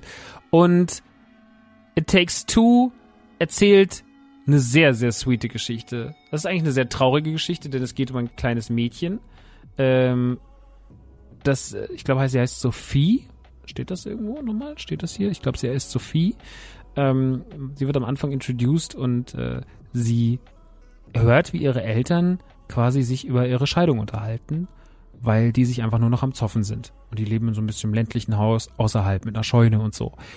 Und dann gibt's auch ein Gespräch beim Essen, wo die Eltern, die Eltern heißen Cody und May, äh, der Kleinen sagen, dass es wirklich jetzt soweit ist, dass sie sich scheiden lassen. Und sie sagt, dann darf ich auf mein Zimmer gehen und geht dann irgendwie mit zwei Puppen, die sie selber gebastelt hat, in ihr Zimmer, beziehungsweise in so einen Werkraum und äh, fängt dann dort an zu weinen und die Tränen berühren dann diese Puppen und diese Puppen werden dann sozusagen erwecken dann zum Leben, aber mit den Seelen der Eltern. Also die Eltern, May und Cody, die ja gerade eigentlich Entscheidungen leben, sind auf einmal in dieser Puppenwelt und äh, wissen gar nicht, was passiert. Die sind total überrascht, die schreien die ganze Zeit am Anfang so aus, weil sie gar nicht glauben können, was sie passiert, dass sie kleine Strohmännchen sind. Und sie müssen jetzt aus dieser fantastischen Welt äh, um sie herum irgendwie, sie müssen ra rausfinden, warum sie da überhaupt sind. Und dabei taucht immer Dr. Hakim, das ist so ein Buch, so ein redendes Buch auf. Das ist immer so, ey, pendejo! Und die immer so, ja, die so leitet und denen aber auch die ganze Zeit Stolpersteine baut. weil die sagen, ihr müsst jetzt wieder zusammenfinden, ich bin das Buch der Liebe und nur mit mir findet ihr beiden wieder zusammen. Und sie müssen sich dann zusammen diesem Koop, äh, diesem Koop äh, Adventure stellen. Und das passiert mit unfassbar viel Hingabe und unfassbar viel Liebe und unfassbar vielen schönen Details. Also es ist wirklich ein, dieses Spiel strotzt vor schönen Ideen. Diese kleine Welt ist super verschroben. Man kommt dann zum Beispiel, also man kommt dann relativ schnell an den ersten Boss und das ganze Level dreht sich sozusagen um einen Staubsauger, der wütend ist, weil er irgendwann mal von May nicht mehr repariert wurde und wurde einfach in die Scheune gelegt und hat sich dann dort sein Staubsauger-Imperium aufgebaut. Und ihr müsst dann halt Sachen zusammen machen. Ihr müsst euch dann Wege freischalten. Ihr habt dann unterschiedliche Fähigkeiten. Die ändern sich auch von Level zu Level. Ja, also ihr habt dann zum Beispiel einmal einen Bogen, da könnt ihr dann mit Nägeln irgendwo reinschießen und die andere hat ein Hammerteil auf dem Rücken und mit dem Hammerteil kann man sich halt irgendwie dann schwingen und die Nägel kann man dann da ranschießen und der eine muss dann halt immer die Nägel in die Wand hauen aus der Ferne äh, und der andere muss sich dann da schwingen. Und das ist wirklich, wirklich so sweet gemacht. In dem Spiel stecken 1000 gute Ideen mindestens 1000 gute Ideen, wahrscheinlich 5000 gute Ideen. Ich bin noch nicht durch, aber es ist wirklich, wirklich, wirklich schön. Ich habe es mit Jesse im Koop gespielt, Couch Koop war ging super klar. Man kann es aber auch äh, online spielen. Man kann zum Beispiel seinen Freunden sagen so, okay, pass auf, ich habe das jetzt gekauft, du kannst dir das gerade nicht leisten. Hier ist der Code. Wir können dann connecten, dann kannst du es dir auch trotzdem runterladen. Das ist auch ganz einfach gemacht im Store. Man kann sich die Freunde-Version runterladen, die ist dann kostenlos, aber die wird natürlich nur mit einem Code von seinem Freund freigeschaltet. Wenn man diesen Code weitergegeben hat, dann geht's auch nicht weiter. Aber das ist wirklich, wirklich sehr einfach gelöst, damit man auch mit Freunden in der Ferne, gerade auch in der Corona-Zeit, irgendwie schön in dem Spiel connecten kann. Und es sieht wahnsinnig schön aus. Es hat natürlich einen sehr einfachen, cartoonartigen Look, so ein bisschen, was die Figuren und die Umgebung angeht, aber es ist super sauber, es läuft super flüssig, es hat noch kein einziges Mal geruckelt. Es ist sehr liebevoll, es ist eine sehr schöne Geschichte, es hat Herz, es hat viel Wärme, es hat viele tolle Ideen. Und es ist natürlich da, gerade weil EA draufsteht und weil man immer denkt, ja, hm, es ist wahnsinnig mutig. Und es ist ein wirklich, wirklich zauberhaft schönes Spiel, dass ich euch, wenn ihr die Möglichkeit habt, das im Koop zu spielen und einfach schön auf ein zauberhaftes Adventure, das auch ein bisschen knackig an manchen Stellen ist, wenn ihr darauf richtig Lust habt, mit It, It Takes Two macht ihr absolut nichts falsch. Das Ding ist eine absolute Wucht und verdient den aktuellen, also es kriegt wahnsinnig gute Reviews und ich war selber so ein bisschen überrascht und war so, okay, Moment mal, was? Pff, aber zu Recht. Es ist wirklich ein wunderschönes Spiel und ich kann es euch sehr empfehlen. It Takes Two von EA gibt's jetzt für alle erdenklichen Konsolen und äh, PC und es ist wirklich einfach nur sweet. Bevor wir jetzt gleich in das große Thema NTG laden und auch noch in Justice League reingehen, noch ein ganz kleiner Tipp. Noch was ganz, ganz, ganz Kleines, weil ich euch jetzt auch nicht hier mit tausenden von Themen 20 Minuten jeweils voll labern will. Aber ab und zu gebe ich euch immer einen kleinen Spielzeugtipp mit. Und ich habe ja vorhin schon gesagt, Inspector Gadget ist wieder da, beziehungsweise ist eigentlich gar nicht wieder da, weil es gibt kein neues, keine neue Serie und das ist auch ein sehr unangetastete Franchise, aber es ist so ein Mythos aus, aus, aus Kindstagen. Ich habe Inspector Gadget extrem gerne geguckt. Äh, es gab ja auch dann einen Film dazu mit äh, Matthew Broderick, glaube ich, ne, war das doch. Und ich fand, den habe ich nie gesehen im Übrigen, aber ich fand, dass äh, Inspector Gadget war so die oder eine der Cartoonserien der der frühen 90er, die ich als Kind geguckt habe. Es ging um diesen äh, Robotervater mit seiner so Tochter Penny und äh, Brain Brian dem Hund ähm, und äh, er kriegt immer welche Aufträge von Quimby, der lebt in so einer Tonne und gibt ihm immer irgendwie, oder so ein Typ, der gibt ihm immer für, für unterschiedlichsten Orten die Aufträge rein und er muss halt dann irgendwelche Rätsel lösen. Und die Besonderheit ist, dass Inspector Gadget halt, wie der Name schon sagt, ähm, Inspector Gadget äh, Go Go Gadgetto Helikopter, der ist halt ein Roboter, der kann seine Arme verlängern, der kann seine Beine verlängern, der kann einen Helikopter aus dem Hut zaubern und so weiter und so fort. Und der äh, ist eine sehr filigrane Figur, die sehr, sehr viel Quatsch beinhaltet, aber dafür halt natürlich auch dann den Spaß mitbringt und der Sendung ihren besonderen Schliff gibt, weil er einfach sehr, sehr, sehr, sehr viel kann. Und äh, natürlich lädt so eine Figur eigentlich dazu ein, wie Inspector Gadget, dass man dazu cooles Spielzeug macht, aber irgendwie ist es nie richtig rausgekommen. Also ich weiß jetzt nicht, ob es noch einen anderen Inspector Gadget Toys gab. Äh, ich habe sie damals nicht mitbekommen. Im, äh, bei uns in, in Deutschland gab es nichts in die Richtung, auch in Holland oder England gab es nichts, was ich damals mitbekommen habe. Vielleicht gab es in Amerika Sachen, aber ein großes Deutschland-Release oder ein großes Release von Inspector Gadget Toys im Allgemeinen blieb immer aus. Und das ist natürlich eigentlich ganz schade, weil die Figur ja eigentlich dafür prädestiniert ist, äh, in Spielzeug umgesetzt zu werden. Äh, jetzt, viele, viele, viele, viele, viele Jahre, nachdem das Ding im Fernsehen gelaufen ist, also mindestens über zwei Jahrzehnte später, ähm, im, im Zeiten, wo man doch vielen Marken nochmal irgendwie eine zweite Chance gibt oder wo man sagt, jetzt sind die Leute, die damals Kinder waren, erwachsen geworden und jetzt haben die Bock nochmal was richtig Geiles als Toy zu erleben. Äh, nichts, was man, womit man spielt, sondern wirklich was, was man sich hinstellt und was irgendwie toll ist.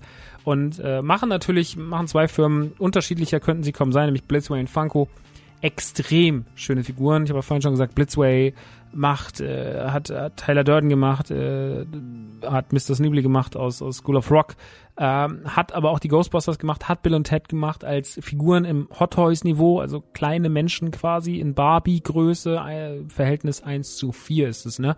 Ähm, extrem schön geworden.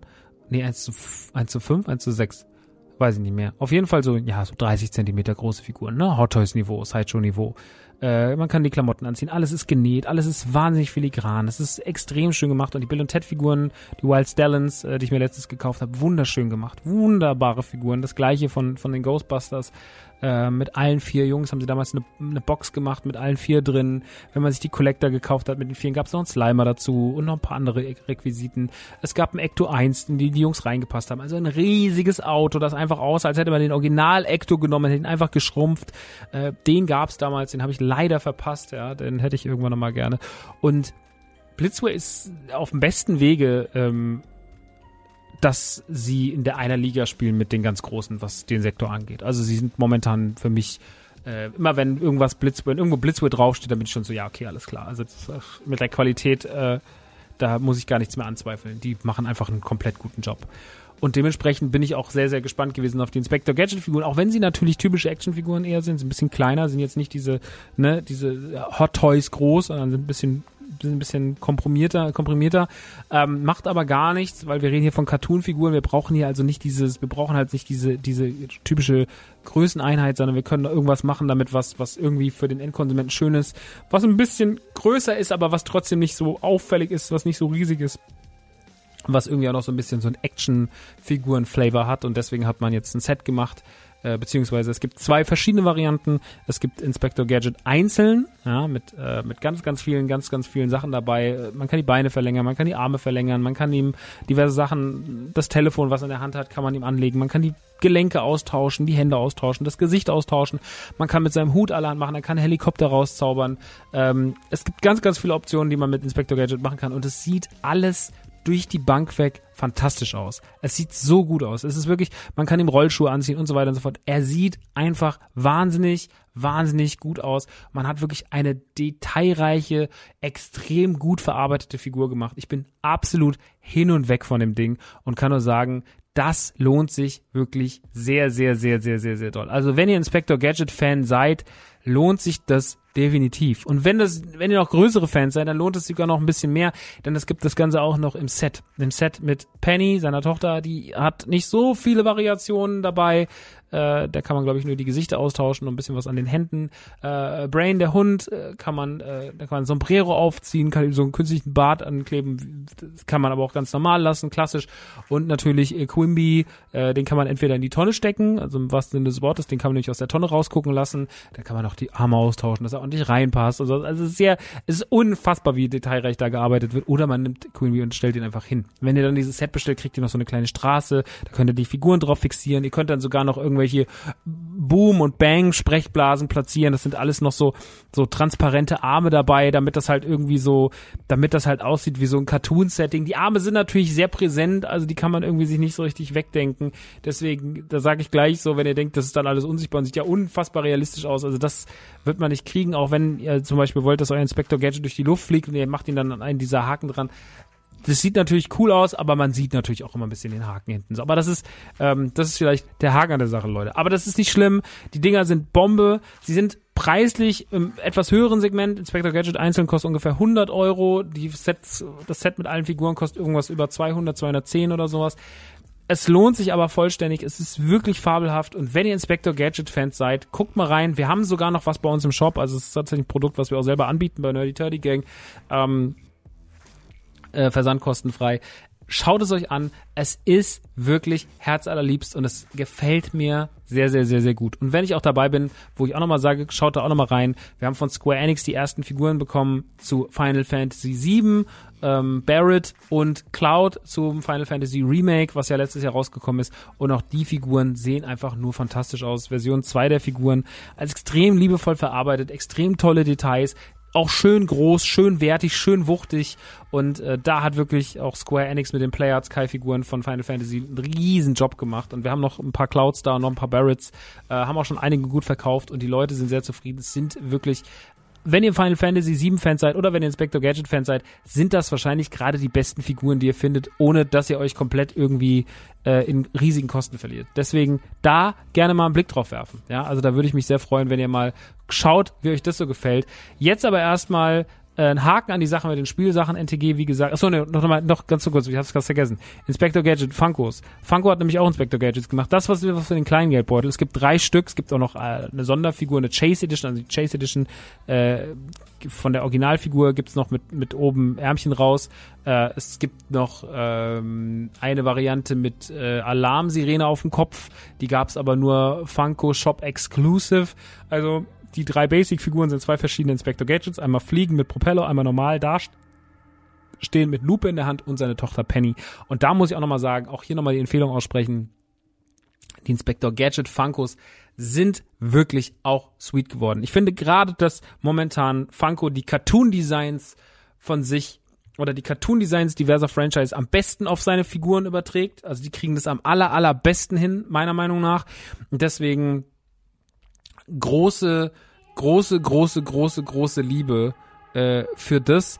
Und äh, es ist wirklich verrückt, dass im Jahre 2021 einfach zwei verschiedene Firmen aus ganz unterschiedlichen Richtungen, in ganz inter unterschiedlichen Interpretationen Inspector Gadget Toys gemacht haben und es beide sehr schön geworden sind. Ich habe mir beide jetzt gegönnt, kam jetzt innerhalb beider einer Woche beide bei uns an und ich habe mich einfach nur sehr gefreut. Deswegen guckt gerne mal rein, äh, wenn euch das interessiert. NTG hat den Kram, beides da, also die Funkos sowie die Blitzway-Figuren und wie gesagt, die Final Fantasy-Figuren sind auch sehr, sehr schön. Damit seien ein paar Tipps gemacht. Ich könnte euch noch viel mehr erzählen von, von Black Series, Hasbro, ähm, Dark Raven, Lightsaber und sonst irgendwas. Aber wir werden aber nach und nach die Themen abhaken und naja. An dieser Stelle erstmal ein Haken daran. Bevor wir jetzt aber gleich zum Thema Nerdy Turdy Gang Store kommen, der im Sommer seine Pforten öffnen wird, im wahrsten Sinne des Wortes, kommen wir nochmal ganz kurz zu Zack Snyders Snyder Cut von Justice League. Snyder Cut ist die Korrektur, die Korrektur die offengelegte Korrekturschleife Schleife eines Filmes, der 2017 ins Kino kam, das große Gegenstück werden sollte, das große Konkurrenzprodukt zu Marvels Avengers, die zu dem Zeitpunkt eigentlich gerade alles abgerissen haben. Das Marvel, das MCU war zu dem Zeitpunkt wirklich am Peak und es sollte noch viel peakiger werden, wenn dann 2019 nämlich Endgame ins Kino kommt und äh, nochmal alles abreißt. Aber ähm, das wusste man zu dem Zeitpunkt noch gar nicht. Aber Avengers war schon groß genug. Age of Ultron lag vor, äh, hinter uns, Infinity War lag vor uns und die Frage war so, ja, vielleicht kann Justice League ja da mit in der Liga spielen. Und die ersten Vorzeichen, nachdem ja schon Suicide Squad 2016 mehr schlecht als recht war für viele Leute und für mich einer der schlechtesten Filme aller Zeiten war, äh, Batman wie Superman ganz schön viel Kritik einstecken musste und auch schon relativ viel Flops, Flop-Momente hatte, ähm, musste man mal gucken, was aus Justice League so wird. Aber die Bedingungen waren nicht ganz so einfach, weil eigentlich Snyder, Zack Snyder eine relativ klare Vision von dem Film hatte. Dann passierte aber ein großes Unglück, denn seine damalige, also seine, seine Tochter Autumn hat sich damals das Leben genommen. Und äh, er hat sich natürlich dann zu vollkommen zu Recht aus der Produktion von Justice League äh, zurückgezogen und hat dann gesagt, ich kümmere mich jetzt um die Familie, ich muss jetzt da sein für die, ich kann mich jetzt nicht um diesen Film kümmern. so Und äh, gleichzeitig gab es aber auch viel Kritik von Warner, weil die gesagt haben, ja, der muss familienfreundlicher und Avengers mögen ja auch so viele Leute und das ist Kinder und das muss bunt sein und bla bla bla. Und äh, dann hat man Joss Whedon dazu geholt, äh, der dann mit ganz viel Material, was Snyder abgedreht hatte und der Kritik von Warner, dass das Ding ja nicht kinderfreundlich sei, äh, musste der auf einmal irgendwie versuchen, so, ja, ich muss mal gucken, was ich damit mache. Und ist natürlich in eine Situation gekommen, die sehr undankbar war, weil er musste was retten, was fast nicht zu retten ging und äh, auch mit Nachdreh und Zeitdruck versuchen, irgendwie einen Film beizuzaubern, der einigermaßen ins Kino geht, weil er musste einspielen und er musste nicht wenig einspielen, denn er hatte schon viel Geld gekostet und er musste auf einmal noch viel mehr Geld kosten. Und Joss Whedon musste dann ein Hybrid aus seiner Vision, aber vor allem auch der Vision von Zack Snyder schaffen, der Vision von Warner und zu viel Köche verderben den Brei. Und das hat man Justice League 2017 leider angemerkt. Justice League 2017 war absolut furchtbarer Film, der in ganz, ganz vielen Ecken und Enden gekrankt hat, äh, der sich viel Zeit genommen hat für nichts, äh, der einen furchtbaren mit Steppenwolf, einen furchtbaren Bösewicht introduced hat und ähm, der einfach nicht wirklich den Spaß hat machen können, den dieser Film hätte machen können. Weil, ich meine, wenn man die DC-Helden Wonder Woman, Aquaman, äh, Batman, Superman äh, und so weiter und so fort, Flash äh, und Cyborg zusammenbringt und denen einfach eine krasse Plattform bietet in diesem, in diesem unfassbar lauten großen Film, da müsste ja irgendwie einigermaßen Spaß garantiert sein. Aber dieses Ziel hat man damals leider verfehlt und Justice League war 2017 eine absolute Katastrophe. Ähm, das hat auch Zack Snyder tatsächlich so gesehen. Und auch die Fans, die ja wussten, dass das nicht Zack Snyders äh, Version ist, forderten von dem Zeitpunkt an den Snyder Cut. Da war das Internet sehr mächtig und der Snyder Cut wurde gewünscht und der Snyder Cut sollte erscheinen. Und so passierte es tatsächlich 2000 auf der Fandom von, von DC, das 2020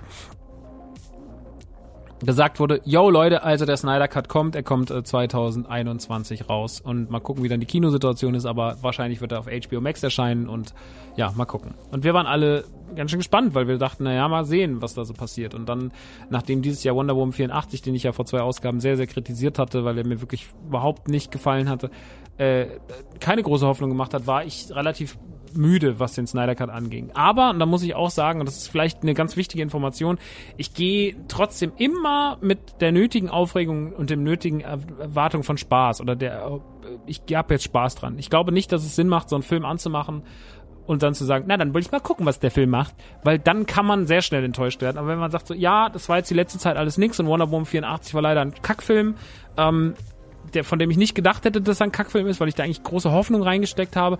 Aber vielleicht, ich meine, man macht den Film ja nicht umsonst ein zweites Mal. Und Snyder konnte sich jetzt wirklich verwirklichen und auch die ganze Story dazu und ne, dieses, ich meine, da waren dreieinhalb Stunden Material nicht benutzt, so in dem Film. Der, Zack Snyder hat eine halbe Stunde von dem Material benutzt, was Joss Whedon benutzt hat und der Rest waren dreieinhalb Stunden eigenes Material, was damals gedreht, aber nie verwendet wurde, sondern dieses ganze nachgedrehte Material wurde halt verwendet.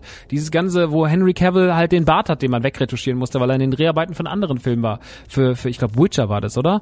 Keine Ahnung. Auf jeden Fall unfassbar, unfassbare Geschichte, unfassbares Debakel für alle. Und äh, wenn man jetzt sagt, wir machen das nochmal, wir richten das jetzt, dann ist das auch schon eine Ansage. Und deswegen war ich auch so, ja, ich bin gespannt. So und weil er auch sehr konsequent daran ist. Er hat gesagt, so der Film wird 4 zu 3 sein, weil ich finde, 4 zu 3 ist das äh, ein Format, was besser Superhelden steht. Und das finde ich eine mutige Entscheidung in einer Zeit, wo Leute auch super krasse Format-Nazis sind und eigentlich irgendwie nichts mehr ertragen, was nicht 16 zu 9 ist und immer auf alles drauf gucken und alles strecken und, und packen wollen und so. Und dann einen neuen Film rauszubringen in 4 zu 3, das ist, das ist, äh, das ist Provokation, aber das ist auch natürlich die Umsetzung einer Vision, weil er einfach sagt, so, für mich muss ein Film von der Größe so aussehen. Und das sind alles Dinge, die ich respektiere und wo ich gesagt habe, damit steht der Film auf eigenen starken Beinen und das erkenne ich dem hoch an. Das finde ich gut. So, auch wenn viele Leute gefragt haben, ist der Trailer kaputt, warum ist der 4 zu 3 oder Max, ist der Film bei dir auch 4 zu 3, wie kann ich das umstellen? Das wurde ich ein paar Mal gefragt von Freunden. Dann musste ich denen erstmal sagen, nee, du, das pass mal auf, das wollte Snyder so haben. Ähm, die Geschichte im Endeffekt in wenigen Sätzen zusammengefasst. Äh, Superman ist tot, äh, äh, Steppenwolf bedroht im Rahmen von, ähm, wie heißt er nochmal? Dead's End? Ne, wie heißt der böse? Der oberste, the, the Black End? Black, ach, keine Ahnung. Auf jeden Fall es ist ein sehr generischer Name, den man sich trotzdem nicht merken kann. Ähm, Steppenwolf will sozusagen die Erde auslöschen, um seinem, um seinem großen, um seinem großen Mentor zu imponieren, äh, um dem wieder sozusagen von dem, von dem er verstoßen wurde, wieder aufgenommen zu werden und äh, will sozusagen die Erde lahmlegen und dafür braucht er diese drei Würfel, die verteilt wurden und er holt die sich alle jetzt irgendwie nach und nach wieder und ähm, ja, so ein bisschen, es ist ein bisschen so der Thanos des, des MCU, äh, des, des DCEUs. Er will halt was auftreiben, was, was, äh, was er nicht mehr, was er, was er eigentlich kriegt, was aber eine unfassbare Macht hat, was den Planeten eigentlich mit von heute auf morgen komplett auslöschen kann. Also nicht mehr 50 Prozent, sondern 100 Prozent.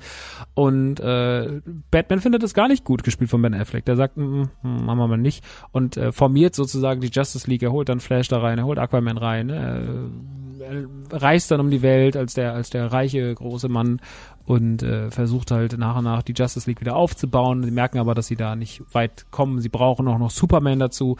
Und äh, so zieht man dann in den Kampf gegen Steppenwolf. Und das ist eine relativ einfache Geschichte. Das ist aber schon mal für DCU, DCEU-Verhältnisse gar nicht so schlecht, weil man oft, das war auch ein Filmproblem von Wonder Woman 84, dass er halt sehr, sehr viel erzählen wollte, aber das nicht geschafft hat, obwohl die Story ganz einfach war, trotzdem wahnsinnige Plotholes drin hatte. Justice League wirkt da schon wesentlich konzentrierter und wesentlich lückenfreier und äh, viel sauberer, sauberer erzählt. Und Justice League im Snyder Cut sieht wirklich cool aus. Also es hat natürlich den typischen, die epochalen Nahaufnahmen, Computeranimation, Zeitlupensequenzen, wie man sie aus 300 und Co. kennt. Aber das ist das, was ich auch irgendwie vom Snyder Cut erwarte. Ich erwarte ja das Epische. Ich erwarte das Übertriebene. Ich erwarte, dass das aussieht, als hätte es äh, da, äh, als hätte es Da Vinci an die Decke gezeichnet. Ich erwarte ja das, ne, von, von, von Justice League. Und das habe ich halt beim Original von 2017 nicht bekommen. Also muss der Snyder Cut her. Und der Snyder Cut macht das alles richtig gut. Der Snyder Cut erzählt einen relativ simplen, großen, bisschen zu langen Actionfilm, der aber jede Minute Spaß macht, der sich nicht zu lang gestreckt anfühlt und der sich auch schön in Kapitel unterteilt. Den kann man dann auch schön, wenn man sagt, das schaffe ich jetzt nicht an einem Abend, den man dann da schön durchguckt, äh, sondern den kann man auch dann immer gucken, da, da, da, da, da, da, da. Und das macht richtig, richtig, richtig, richtig Spaß. Ich muss wirklich sagen, bei aller DCEU-Kritik, äh, die ich habe, und ich habe die meisten Filme davon leider sehr zu kritisieren. Ich hasse den Original Justice League, aber das Ding hat mir wirklich eine gute Zeit beschert. Und das, da war ich echt dankbar für. Ich bin da so ein bisschen, nicht, will jetzt nicht sagen, Hype draus, aber ich war schon so sehr, so, oh ja, das hat mir jetzt gefallen. Es ist, ne, also man muss den gar nicht, ich glaube, man hat natürlich auch inzwischen leider, leider, leider auch beim DCEU sehr, sehr niedrige Erwartungen. Also wir gehen dann natürlich auch dran und sind so, ja, weiß auch nicht, ne? Aber ähm, das äh, ist vielleicht dann auch schade, aber ich glaube, wenn man auf dem Niveau, wie dieser Film es weitermachen würde, dann würde man dieses DCEU doch noch retten können, wenn man dazwischen auch mal was Schönes hat wie Shazam oder ähm, der erste Wonder Woman Film, die ja doch alle irgendwie nicht, nicht schlecht sind und alle nicht verglückt, unglücklich sind, sondern die irgendwie auch Spaß machen und die auch gut, die man auch immer noch gut gucken kann. Ähm, ich glaube, man kann da sehr, sehr viel man hat sehr, sehr viele falsche Entscheidungen getroffen und hat sehr, sehr viele falsche Regisseure und äh, oder vielleicht gar nicht falsche Regisseure, aber zu viele Leute in ein Projekt geholt, so dass es am Ende des Tages irgendwie verwischt ist und dass zu viel Köche den Brei verdorben haben. Und Justice League zeigt halt zumindest eine ganz klare Vision von Zack Snyder, die nicht besonders kompliziert ist, die nicht das Action-Kino oder das, das Blockbuster-Superhelden-Kino neu erfindet, ähm, der auch nichts viel, viel besser macht als Marvel-Filme, also um Gottes Willen, nein, der ein bisschen düsterer ist, der ein bisschen dunkler ist. Darkseid heißt im Übrigen der, äh, der, der große Bösewicht über Steppenwolf, fällt mir gerade ein. Aber der wenigstens sehr konsequent ist und der wirklich ein guter Justice League-Film ist. Also nicht das, ne, nicht die Revolution, aber gutes, solides, schönes, vollständig unterhaltendes Popcorn-Kino. Und das mag ich gern. Und deswegen habe ich Liebe für Justice League im Snyder Cut und deswegen kann ich euch den auch empfehlen. Der macht wirklich, wirklich, wirklich Spaß und ich habe damit einfach eine gute Zeit gehabt. Und das ist doch auch mal wieder was wert, oder? Das ist doch mal nach der Prinz von Zamunda 2, der wirklich nicht besonders geil war und dem wirklich grauenvollen Wonder Woman 84, der auch ein DCEU-Film ist, kann man sagen, das Ding war zumindest einfach mal wieder ein konsequenter, schöner Film. Und für zwischendurch kann ich jetzt nicht sagen, weil er vier Stunden geht, aber er macht wirklich Spaß und wenn man sich darauf einlässt, dann hat man damit eine gute Zeit. Und mehr ist es nicht. Es ist nicht mehr, nicht weniger. Es ist einfach ein guter Blockbuster. Punkt. Es ist, ich glaube, manchmal muss das auch reichen. Ja? Es ist, muss nicht immer alles, und das ist ja das Problem, was solche Fans oft haben, die sagen so, ja, jetzt guck, der Snyder Cut hat alles von Marvel gefickt. Und man ist so, nee, das stimmt nicht, weil Marvel einfach, also allein am gleichen Tag ist äh, Falcon and Winter Soldier erschienen, ähm, als ich den geguckt habe, ich habe morgens noch Falcon and Winter Soldier geguckt und abends den Snyder Cut. Ja, äh, klar ist Snyder Cut jetzt ein anderes, ein, andere, ist ein anderes Ding, ist ein riesiger Film, der geht vier Stunden oder so, aber du kannst nicht sagen, dass das MCU irgendwas gerade großartig falsch macht. Das MCU macht sehr, sehr, sehr, sehr viel richtig. Es hat gerade die zweite sehr gute Sendung äh, released auf Disney Plus. Loki kommt noch, What If kommt noch, äh, Black Widow kommt im Juli jetzt endlich. Es wird es kommt noch sehr, sehr viel Gutes und es wird noch eine sehr, sehr, es wird noch sehr, sehr geil weitergehen im MCU. Da bin ich sehr, sehr, da bin ich sehr, sehr sicher. Das MCU steht auf so unfassbar stabilen Beinen und hat so viele Millionen von Fans zurecht, weil es einfach saugut gemacht ist. Und das DCEU muss sich trotzdem erstmal wieder irgendwie aus der Scheiße hieven. Aber mit Justice League Snyder Cut ist es zumindest so, dass ich sage so, es hat auf jeden Fall wieder eine Existenzberechtigung das DCEU hat wieder eine Existenzberechtigung, die Filme wie Suicide Squad, Batman wie Superman oder vor allem halt auch Wonder Woman 84 dem Franchise eigentlich genommen haben. Und da bin ich mal gespannt, wie es weitergeht. Aber macht euch ein eigenes Bild. Der Film ist jetzt auf ähm, Sky Ticket. Äh, Sky Ticket hat den drin, äh, unbezahlte Werbung. Es muss aber muss auch mal wirklich sagen, dass es mit der Bildqualität von, von, von Sky Ticket halt ein Witz ist. Also ich erhalte es aus, ne? Ähm, aber dieses dass Filme immer noch nicht in der besten Qualität gestreamt werden, wenn alle anderen das hinbekommen. Ich weiß es nicht warum, aber das ist einfach eine einzige Frechheit und viele, viele Leute regen sich dann natürlich zu Recht darüber auf. Ich finde nicht, dass man da eine, dass man da jetzt irgendwie so ein Exempel dran statuieren muss, aber natürlich, es ist, also mich ärgert's am meisten eigentlich, mich ärgert's gar nicht so sehr für die Fans, sondern, oder für mich, sondern mich ärgert's auch immer, weil er sie natürlich damit so viel Angriffsfläche bieten, weil es immer, sie haben eh schon, sie haben nicht die beste App dafür, ne, und sie sind immer so ein bisschen verschroben und Sky ist immer so ein bisschen der dumme Bruder, der aber eigentlich gut abliefern kann. Die haben sehr gute, sehr, sehr gute Auswahl, die haben gute Eigenproduktion. Also Sky ist weit davon entfernt, schlechte Qualität abzuliefern. Aber dass die Bildqualität halt immer wieder Thema ist, da hätte man aller, aller spätestens nach dem lange Nacht-Debakel von 2020, 19, 2009 ist auch schon wieder zwei Jahre her das Finale ne, von Game of Thrones.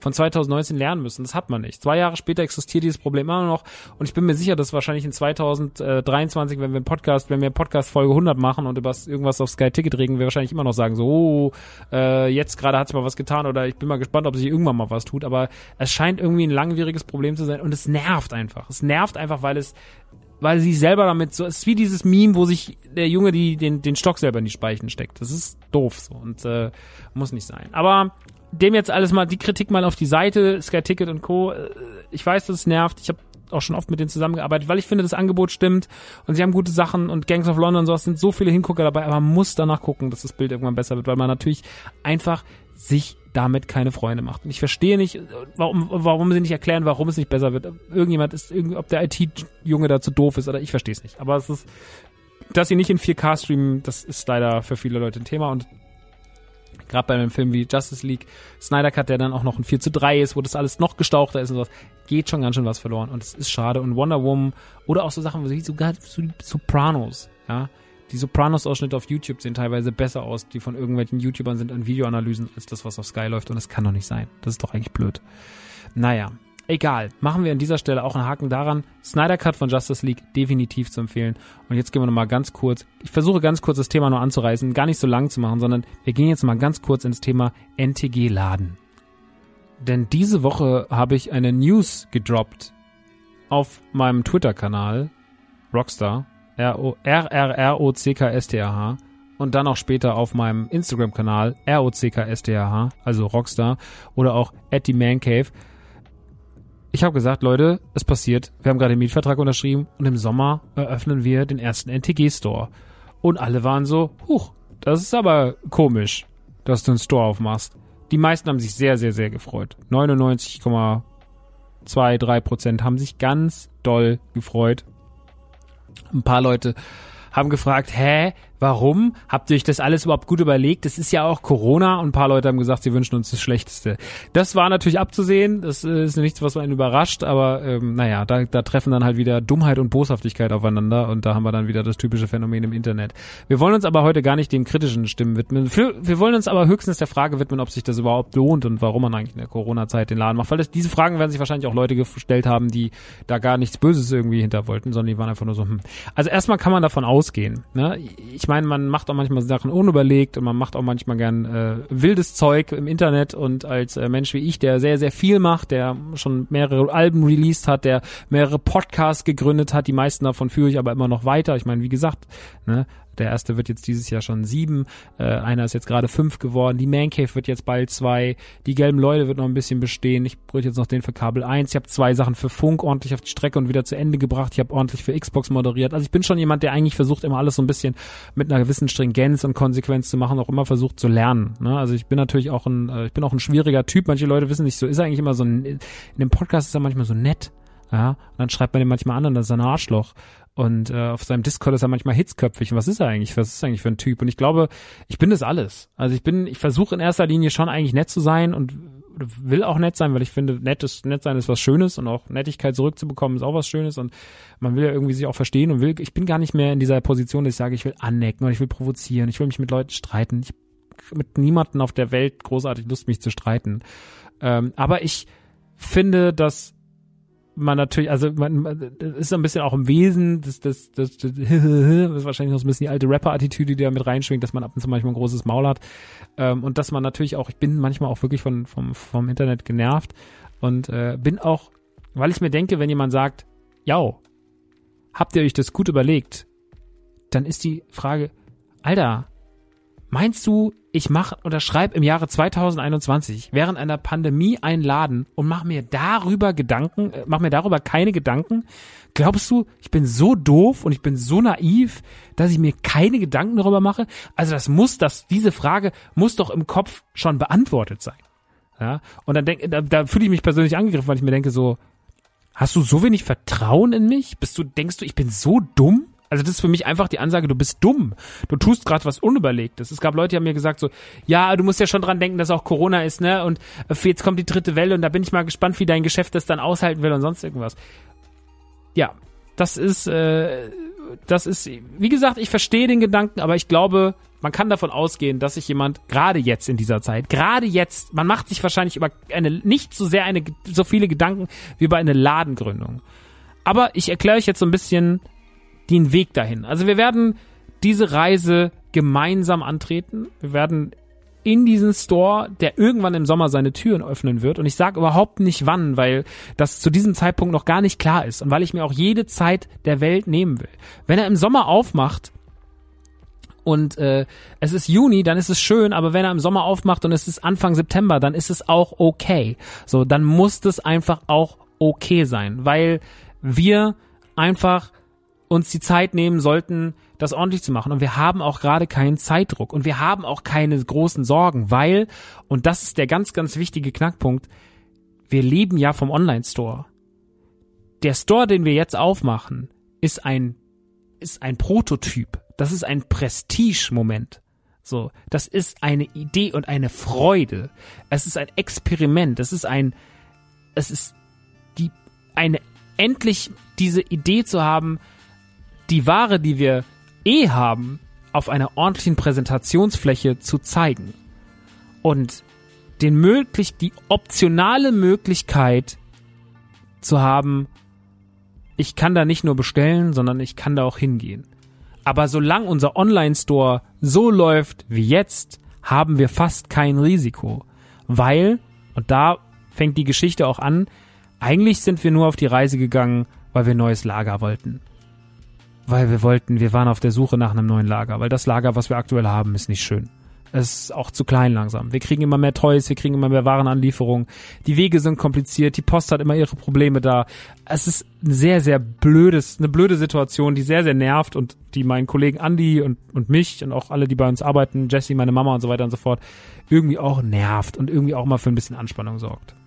Und das ist nicht cool. Und das wollten wir irgendwie vermeiden und wir wollten da weg. So, wir wollten irgendwas ändern weil wir auch sehr viel Miete zahlen dafür, dass es nicht so toll ist. Und dass wir nicht gut betreut werden. Und dass wir ständig mit Leuten dort auch irgendwie nicht in Clinch kommen, aber dass es dort man sich nicht so richtig wohlfühlt, weil halt einfach man nicht gut betreut wird, weil der Hausmeister nicht erreichbar ist. Es ist uns vor zwei Jahren ist da uns irgendwie ein Teil vom Dach ist dann irgendwie da weggeflogen, dann hat es auf einmal ins Lager reingeregnet. Das war zu einer Zeit, da war bei uns zum Glück noch nicht viel los, da war das Teurregal, da passten unsere Toys noch in vier Kallax-Fächer. So, das war noch die Zeit so und unsere, wir hatten gerade nicht viel Ware da und sowas. Aber natürlich inzwischen hat sich die Situation geändert. Wir haben nicht mehr vier Kallax-Fächerchen mit Spielzeug, sondern ihr könnt euch vorstellen, was da alles steht. Ihr könnt euch vorstellen, wie viel Klamotten da sind, was da da jede Woche an Paketen rein und raus geht, was wir jede Woche an Ware bekommen, wie viel wir verkaufen und nicht verkaufen und was da einfach die ganze Zeit passiert. So, Das könnt ihr euch vorstellen. Und dafür ist der Store oder das, was wir da jetzt haben, nicht mehr wirklich gemacht. Ist. Wir müssen auf die nächste Stufe. Wir haben uns das, das nächste Level ist freigeschaltet so. Und wir können für das Geld, was wir da kriegen, was Besseres finden. Weil wir wollen nicht in die große Stadt.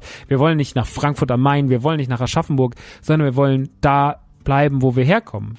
Im Dörfchen. So. Weil das erzählt, und da sind wir wieder beim Punkt von vorhin, es erzählt die Geschichte. Die Geschichte erzählt meine Heimat. Erzählt die Geschichte von Max Nachtsheim. Das erzählt die Geschichte. Und nicht Frankfurt am Main, weil ich da, weil es da cooler ist. Oder weil ich da gerne mal, weil ich da gerne mit meinen coolen Friends abcorner. So, mache ich im Übrigen gar nicht. Ich hasse Frankfurt. Ich, deswegen, ich will da nicht sein. Ich brauche da keinen Laden. So, wenn jemand wie der Held der Steine da seinen Laden macht, dann macht er das auch nicht aus Coolness-Gründen, sondern der macht das, weil er da halt groß geworden ist. Da bin ich mir relativ sicher. Ja, aber ich bin halt nicht in Frankfurt groß geworden oder nur ein kleiner Teil von mir ist in Frankfurt groß geworden, weil ich da ab und zu mit meiner Mama war im Laden, wo sie früher gearbeitet beim Gabler auf der Zeil und da so ein bisschen äh, manchmal zum Bele rüber bin oder zum zum äh, zum McDonald's und mal zum Karstadt, aber nicht, weil ich dort ein unfassbar äh, großes Leben gelebt habe in Frankfurt. Wollte ich nicht so und will ich heute noch weniger, weil mir Frankfurt immer weniger gefällt. Ähm, und deswegen habe ich gesagt, lass uns doch in der Region gucken. Lass uns doch schauen, was wir finden. So, was finden wir denn? Wo gibt's denn Ladenflächen und sowas? Und die, die Suche war groß und breit und äh, im Endeffekt haben wir dann jetzt was gefunden. Und zwar, und jetzt reveal ich quasi für euch hier offiziell den Standort im Rottgau. In Rottgau-Jügesheim. Mitten im Stadtkern. Mitten in der Innenstadt. In der Innenstadt, im Dorfkern. Da gibt's diverse Gegenden, wo Läden frei sind. Und wir haben uns dort einen Laden gesichert. Jetzt werdet ihr sagen, na toll, im Rottgau? Warum im Rottgau? Nun erstmal die Story vom Laden. Der Laden war früher eine Babystube. Der war ich als Kind viel, weil die verkaufen da so Kinderwegen und Klamotten und Spielzeug und sowas, ne? Also so alles für das, für Babys und kleine Kids, ganz, ganz kleine Kids noch vorm Kindergarten.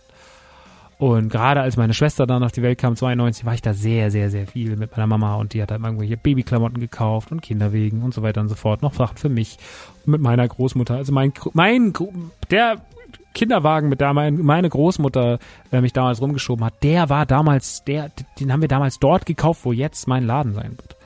Und dann, der Laden hat oben eine Ladenfläche und unten eine Lagerfläche, die ist riesig. Der Laden oben und unten sind riesig. Und wir zahlen einfach die gleiche Scheißmiete, wie wir jetzt gerade für Storage Room und äh, die Lagerräume in Reich bezahlen. Das ist das gleiche Geld. Das heißt, es gibt gar schon mal gar kein finanzielles Risiko in Hinsicht auf, wir bezahlen jetzt unfassbar viel Miete, weil es die gleiche, die gleiche Summe ist.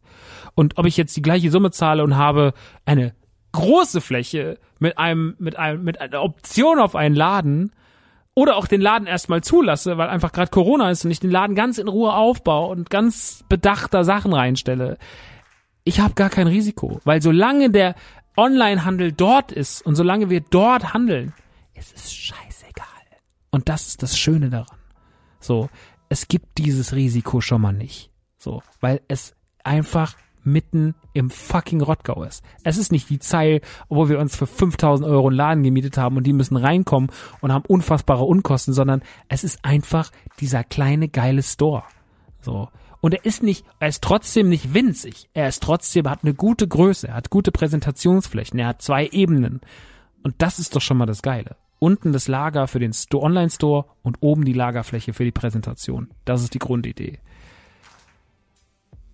Jetzt werdet ihr trotzdem sagen, warum Rottgau? Naja, wie gesagt, ich habe es eigentlich schon gesagt, es erzählt halt meine Geschichte. Und wir haben auch gelernt, durch das Kuschelmuschel, durch das Kuschelmuschel Reloaded und durch andere Stores, wir sind nicht mehr daran gebunden an die großen Städte, an den Verkehr, der dort rumläuft. Wir sind nicht mehr daran gebunden äh, an die großen Einkaufsgassen. Die großen Einkaufsgassen sind beherrscht von, von Marken und, und, und Ketten.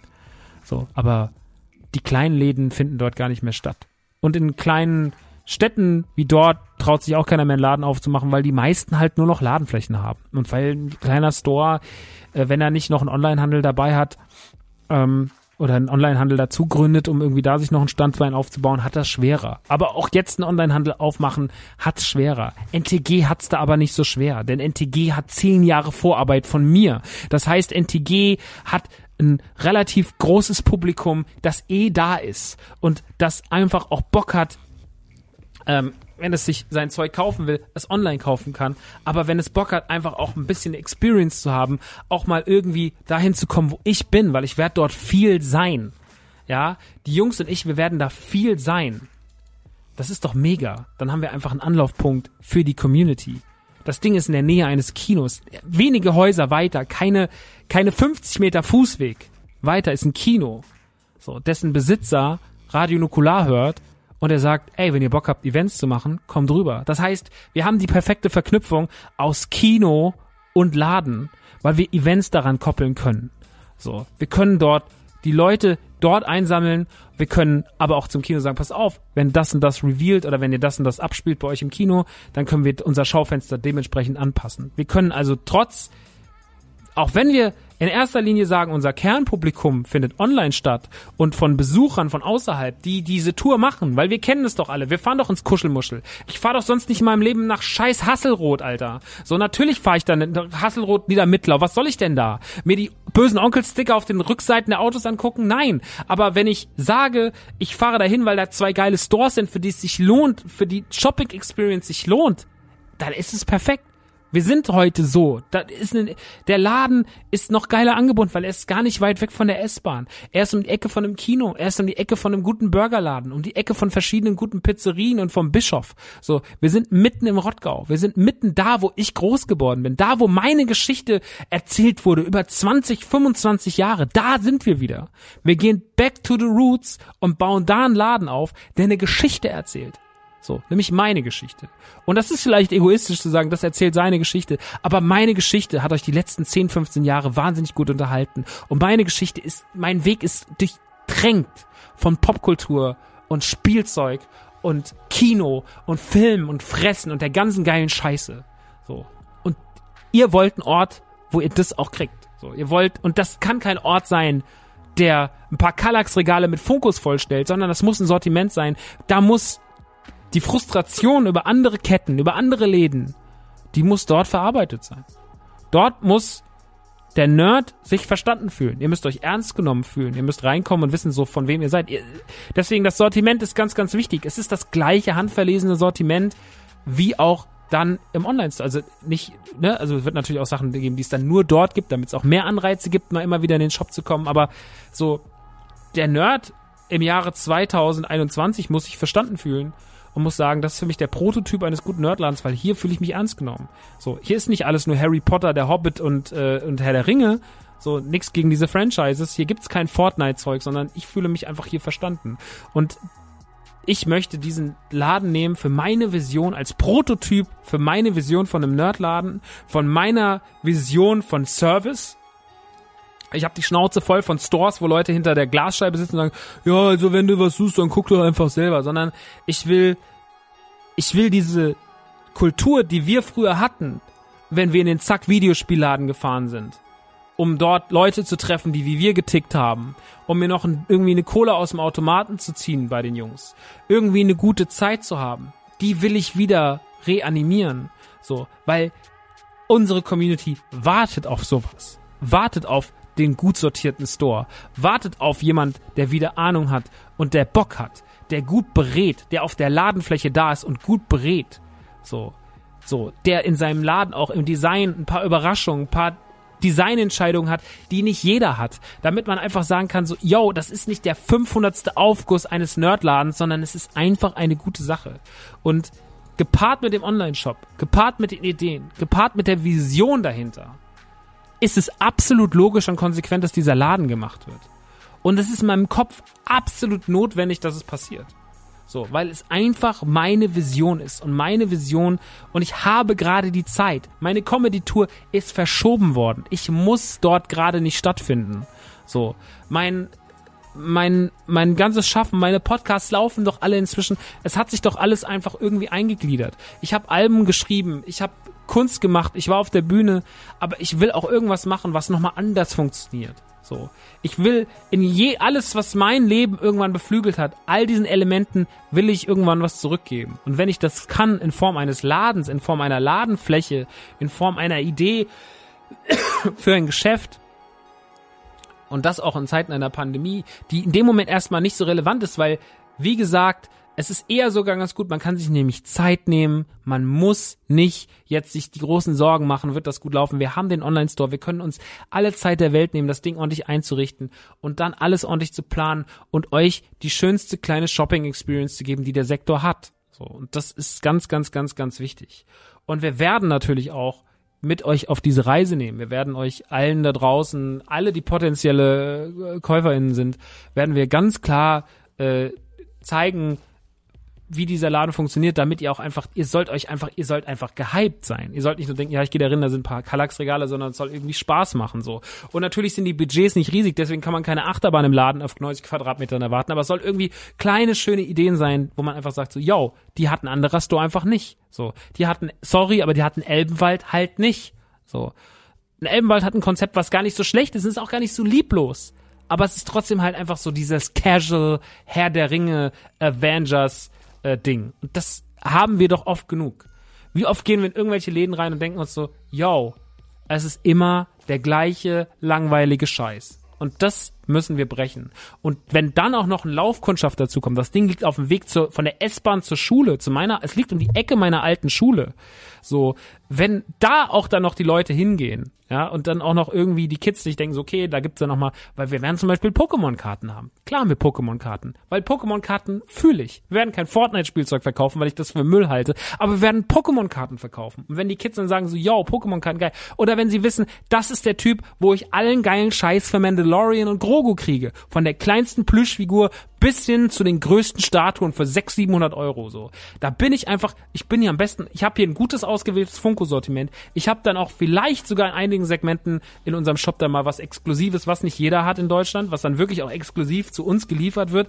Es gibt eine, es gibt eine Region für, für Hasbro Black Series, es gibt eine Region für Hot Toys, es gibt eine Region für das und das und das, dass ihr wirklich denkt, so, es gibt vielleicht auch einfach eine schöne Vitrine, in der so, so Einzelstücke verkauft werden, ja, was vielleicht aus meiner privaten Sammlung, Leute, die uns was an- und verkaufen, die sagen, guck mal, ich habe hier noch ein altes Videospiel für ein Super Nintendo OVP oder sowas, wo man auch da mal irgendwie was picken kann, so kleine Besonderheiten, ja, die Möglichkeit irgendwie so auch einen Platz zu haben, wo man sich einfach mal, gerade wenn dann die Pandemie irgendwann wieder sich ein bisschen, ein bisschen seichter wird, so, wo man sich auch mal aufhalten kann mittags einfach mal abhängt und vielleicht irgendwie ein Käffchen trinkt und sich auch beraten lässt, wo man auch sagt, so, Max, pass mal auf, belaber laber mich doch einfach mal und sag mir jetzt mal, ich habe 400 Euro in der Hand, sag mir, was ich damit mache. Und dann sage ich dir, was du mit deinen 400 Euro machst. Dann sagst du mir, was du geil findest und dann werde ich dich voll labern und werde dir die geilsten Sachen empfehlen, weil ich das kann. So, ich habe schon immer mein Leben lang auf Flohmärkten gestanden und deswegen ist NTG auch so erfolgreich oder ist es als Online-Shop zumindest so so rentabel geworden, weil die Leute wissen, ich fühle die Scheiße. So. Und das ist, der emotionale Weg ist halt der, der uns alle verbindet, so. Das ist das, wo ich vorhin war. Wir sind nicht mehr irgendwelche, wir sind inzwischen alte Leute geworden, aber wir haben halt emotional, wir, wir sind keine Man-Childs, sondern das sind Sachen, die uns einfach ein gutes Gefühl gegeben haben. Wir sind emotional mit diesen Themen verbunden und wir bleiben auch gerne mit diesen Themen verbunden, weil es so viel Spaß macht, weil es uns in dieser, gerade wo diese ganze kranke Scheiße läuft und wo so viel Unschönes dabei ist, so, weil wir uns gerne einfach mit Kleinigkeiten ablenken. Deswegen gehen wir ins Kino, deswegen gucken wir Serien, deswegen spielen wir Videospiele, deswegen kaufen wir uns irgendwas Geiles, Buntes, was keinen Sinn macht, was wir uns ins Regal stellen, weil es uns einfach von dem ganzen anderen Scheiß ablenkt und weil es uns eine gute Zeit beschert. Und dieses Gefühl soll dieser Laden erweitern. Wir sind das Add-on für dieses gute Gefühl. Ihr sollt da hinkommen und ihr sollt sagen so, ja, ich fühle mich hier einfach wohl, es ist einfach geil, es macht mega Bock, der Typ hat Ahnung, die Leute sind gut drauf, es ist eine schöne Community hier drumherum und es ist nicht so dieses so, ich fühle mich unwohl oder hier sind alle zu cool, sondern es muss einfach ein Spot sein, wo man sagt, hier kann ich einfach, hier kann ich Spaß haben, so. Hier kann ich mich fühlen. Ob ich mir jetzt für 500 Euro eine Hot Toys Figur mitnehme oder ob ich mir gar nichts mitnehme, weil ich einfach gerade kein Geld habe oder ich einfach mal stöbern wollte und dieses schöne Gefühl haben wollte, dafür sind wir dann da und dafür machen wir es. Und deswegen, ich freue mich drauf und ähm, an dieser Stelle auch nochmal, wenn ihr Menschen seid, die auch ein bisschen Ahnung haben von Kulissenbau oder von Inneneinrichtungen oder von Designgeschichten innerhalb von Läden ja, ihr könnt euch sehr, sehr gern bei mir melden. info.rockstar.de. Ich bin wirklich offen dafür. Aktuell noch, weil ich mir gerade mein Avengers-Team für diesen Laden zusammenstelle. Wie gesagt, wir haben keinen Zeitdruck. Es gibt natürlich schon ein paar Sachen, die so gerade jetzt mal so grundlegende Sachen, die jetzt gerade schon so ein bisschen angegangen werden. Ne? Sowas wie, äh, wir haben schon so ein paar Möbel, die ganz geil sind. Äh, wir haben schon sind auf der Suche nach dem Boden. Wir wissen schon ungefähr, wie wir das mit dem Boden machen wollen, die Alarmanlage und sowas, ne? Also diese, diese typischen, so dieses Grundding. Aber da sind so viele Sachen noch, wo ich sage, da und da und da, ich habe da und die, die und die Idee und da muss ich mit den richtigen Leuten dran. Und ich will es nicht zu so einem riesengroßen Ding machen, so dass ich sage, da arbeiten so viele Leute mit, weil wir haben natürlich auch ein gutes Team und so. Aber manchmal gibt's ja noch diese eine oder diese andere Person, wo man sagt so, komm du mal dazu, weil du wirst jetzt hier Expertise mit reinbringen, du wirst was sehen, was ich nicht sehe. Und wenn ihr denkt, ihr habt da irgendwie, ne, ich brauche noch keinen Verkäufer, also bitte noch nicht als Einzelhandelskaufmann oder sowas bewerben, aber es geht jetzt erstmal rein um Designentscheidungen, um Innenarchitektur, um Kulissenbau, um sowas. Wenn ihr sagt so, yo, ich habe da eine Idee oder ich hab, bin aus der Nähe, ich würde mir das gerne mal angucken, kannst du mich irgendwie einweihen, brauchst du was? Ich bin dafür noch offen. Jetzt bin ich dafür noch offen. Weil jetzt sind wir am Anfang. Und wie gesagt, wir werden uns die Zeit nehmen, dass es gut wird und dass es lang dauert. Aber dafür wird es auch wirklich schön. Und dafür, das ist so blöder Klaus Hipp Werbespruch, aber dafür stehe ich wirklich mit meinem Namen. Das Ding muss schön werden. Und deswegen alle Zeit der Welt. Macht euch keine Sorgen, dass sich jemand keine Gedanken gemacht hat, ob das Ding finanziell tragbar ist. Ähm, diese Gedanken wurden sich tatsächlich gemacht, auch in Zeiten einer Pandemie. Ähm, und lasst uns einfach, lasst uns einfach einen schönen Store machen. Lasst uns einen richtig, richtig schönen Nerd-Store machen, in dem ihr euch wohlfühlt und wo ihr euch verstanden fühlt. Das ist mir das aller, allerwichtigste. Einen Platz zu schaffen, der die nächsten fünf bis zehn bis 15 Jahre einfach funktioniert und von dem vielleicht wir irgendwann sagen können, das war unsere Erstfiliale und dann haben wir noch eine zweite aufgemacht und eine dritte. Vielleicht passiert sogar das. Wer weiß es schon. Nerdy Turdy World, der Store ab Sommer 2021. Ich freue mich sehr drauf. Und damit soll an dieser Stelle auch Schluss äh, sein für diese Folge. Sie ist schon wieder sehr, sehr lang. Sie geht eineinhalb Stunden. Ich will jetzt gleich noch Bloodborne streamen. Vorher muss ich noch was essen. Es ist Samstagabend, Leute. Was man halt so macht. So andere sind gerade. Normalerweise wäre man jetzt irgendwie auf einer illegalen Rave und schön bumsen, aber das ist leider nicht angesagt. Deswegen, ja, ich muss jetzt zu Hause bleiben und muss noch ein bisschen streamen für die Leute. Aber das mache ich auch mit mit einer Leidenschaft und Hingabe, dass man sich nicht vorstellen kann. Und deswegen an dieser Stelle von meiner Seite aus einen wunderschönen Feierabend. Ich freue mich auf alles, was kommt. Äh, ich hoffe, ihr hattet ein bisschen Spaß hier in der Man Cave. Vielen lieben Dank fürs Zuhören. Checkt, wie gesagt, Nerdy Turdy Gang aus, gerade für die Autokino-T-Shirts. Wäre mir eine Ehre, wenn ihr mal reinschaut. Es ist wirklich, ähm, war ein bisschen, ist ein bisschen tragisch gelaufen, die ganze Geschichte, aber wir haben wirklich wunderschöne Shirts gemacht. Ich fände es schade, wenn die einfach aufgrund von äh, schlechter Kommunikation unsererseits komplett nach hinten runterfallen. Deswegen offen und aufrichtig, ihr würdet mir, ich, es macht, das Schlimmste, was man machen kann, ist betteln, um irgendwie, könnt ihr bitte kaufen, so das ist nicht der Sinn, aber werft doch mal einen Blick drauf. Einfach nur, um zu gucken, ey, wenn es euch gefällt, es ist echt nice. Wir freuen uns über jedes verkaufte T-Shirt. Wirklich, freue ich mich wirklich. Tue ich eh immer. Ich freue mich über jede Bestellung. Ich freue mich über jeden, der bei uns äh, Kunde, Kunde ist. Ich freue mich über jeden, der dieses Projekt oder auch andere Projekte von uns auf Patreon supportet. Ähm, ne, ich sag das oft so, so, man ist muffig und manchmal ein bisschen und diskutiert auch manchmal ein bisschen viel und sowas. Ich habe mir schon viel abgewöhnt, ich bin schon ruhiger geworden. Es war vor ein paar Jahren viel, viel schlimmer. Und ich hoffe, dass es irgendwann komplett abgelegt ist, aber ich hoffe, das seht ihr dann auch mal in strahlenden Augen, spätestens im Sommer. Eigentlich mache ich es nur, damit ihr eine gute Zeit habt. So, damit auch ich natürlich irgendwie irgendwann mal eine gute Zeit habe. Aber ich mache es eigentlich, dass es ihr euch irgendwie auch wohlfühlt. So und deswegen, das ist mir am Ende des Tages ist mir das eine Herzensangelegenheit. Ich möchte einfach, dass ich habe immer früher das Gefühl gehabt, dass Leute mich nicht äh, leiden können und dass ich Leute irgendwie unglücklich mache, beziehungsweise dass Leute immer mich haben sich immer mich angeguckt und haben gesagt so äh, der Scheißtyp und äh, ich wollte dann irgendwie von Leuten gemacht, äh, gemocht werden und äh, habe dann irgendwie äh, habe dann versucht Leuten halt irgendwie eine gute versucht eine gute Zeit zu bescheren und irgendwie sie glücklich zu machen und das hat man früher vielleicht noch mehr gewollt um sich selber, aber inzwischen mag ich einfach es macht mir einfach Spaß Leuten eine gute Zeit zu bescheren. So viele Leute bescheren euch eine scheiß Zeit und eigentlich bin ich dafür gut dafür da, dass ihr eine gute Zeit habt. Aber ähm, deswegen ja, es kommt von Herzen Leute, ich wünsche euch einen wunder, wunder, wunderschönen äh, Tag, was auch immer ihr macht, ihr Lieben da draußen. Ähm, wir hören uns in zwei Wochen wieder mit der Mancave-Ausgabe. Keine Ahnung, irgendeine Nummer. Und äh, jetzt erstmal Feierabend. Wir sehen uns bald. Und viel Spaß. Ich freue mich, wenn ihr mal im Stream vorbeischaut. Bloodborne, Leute. Es wird großartig. Kuss.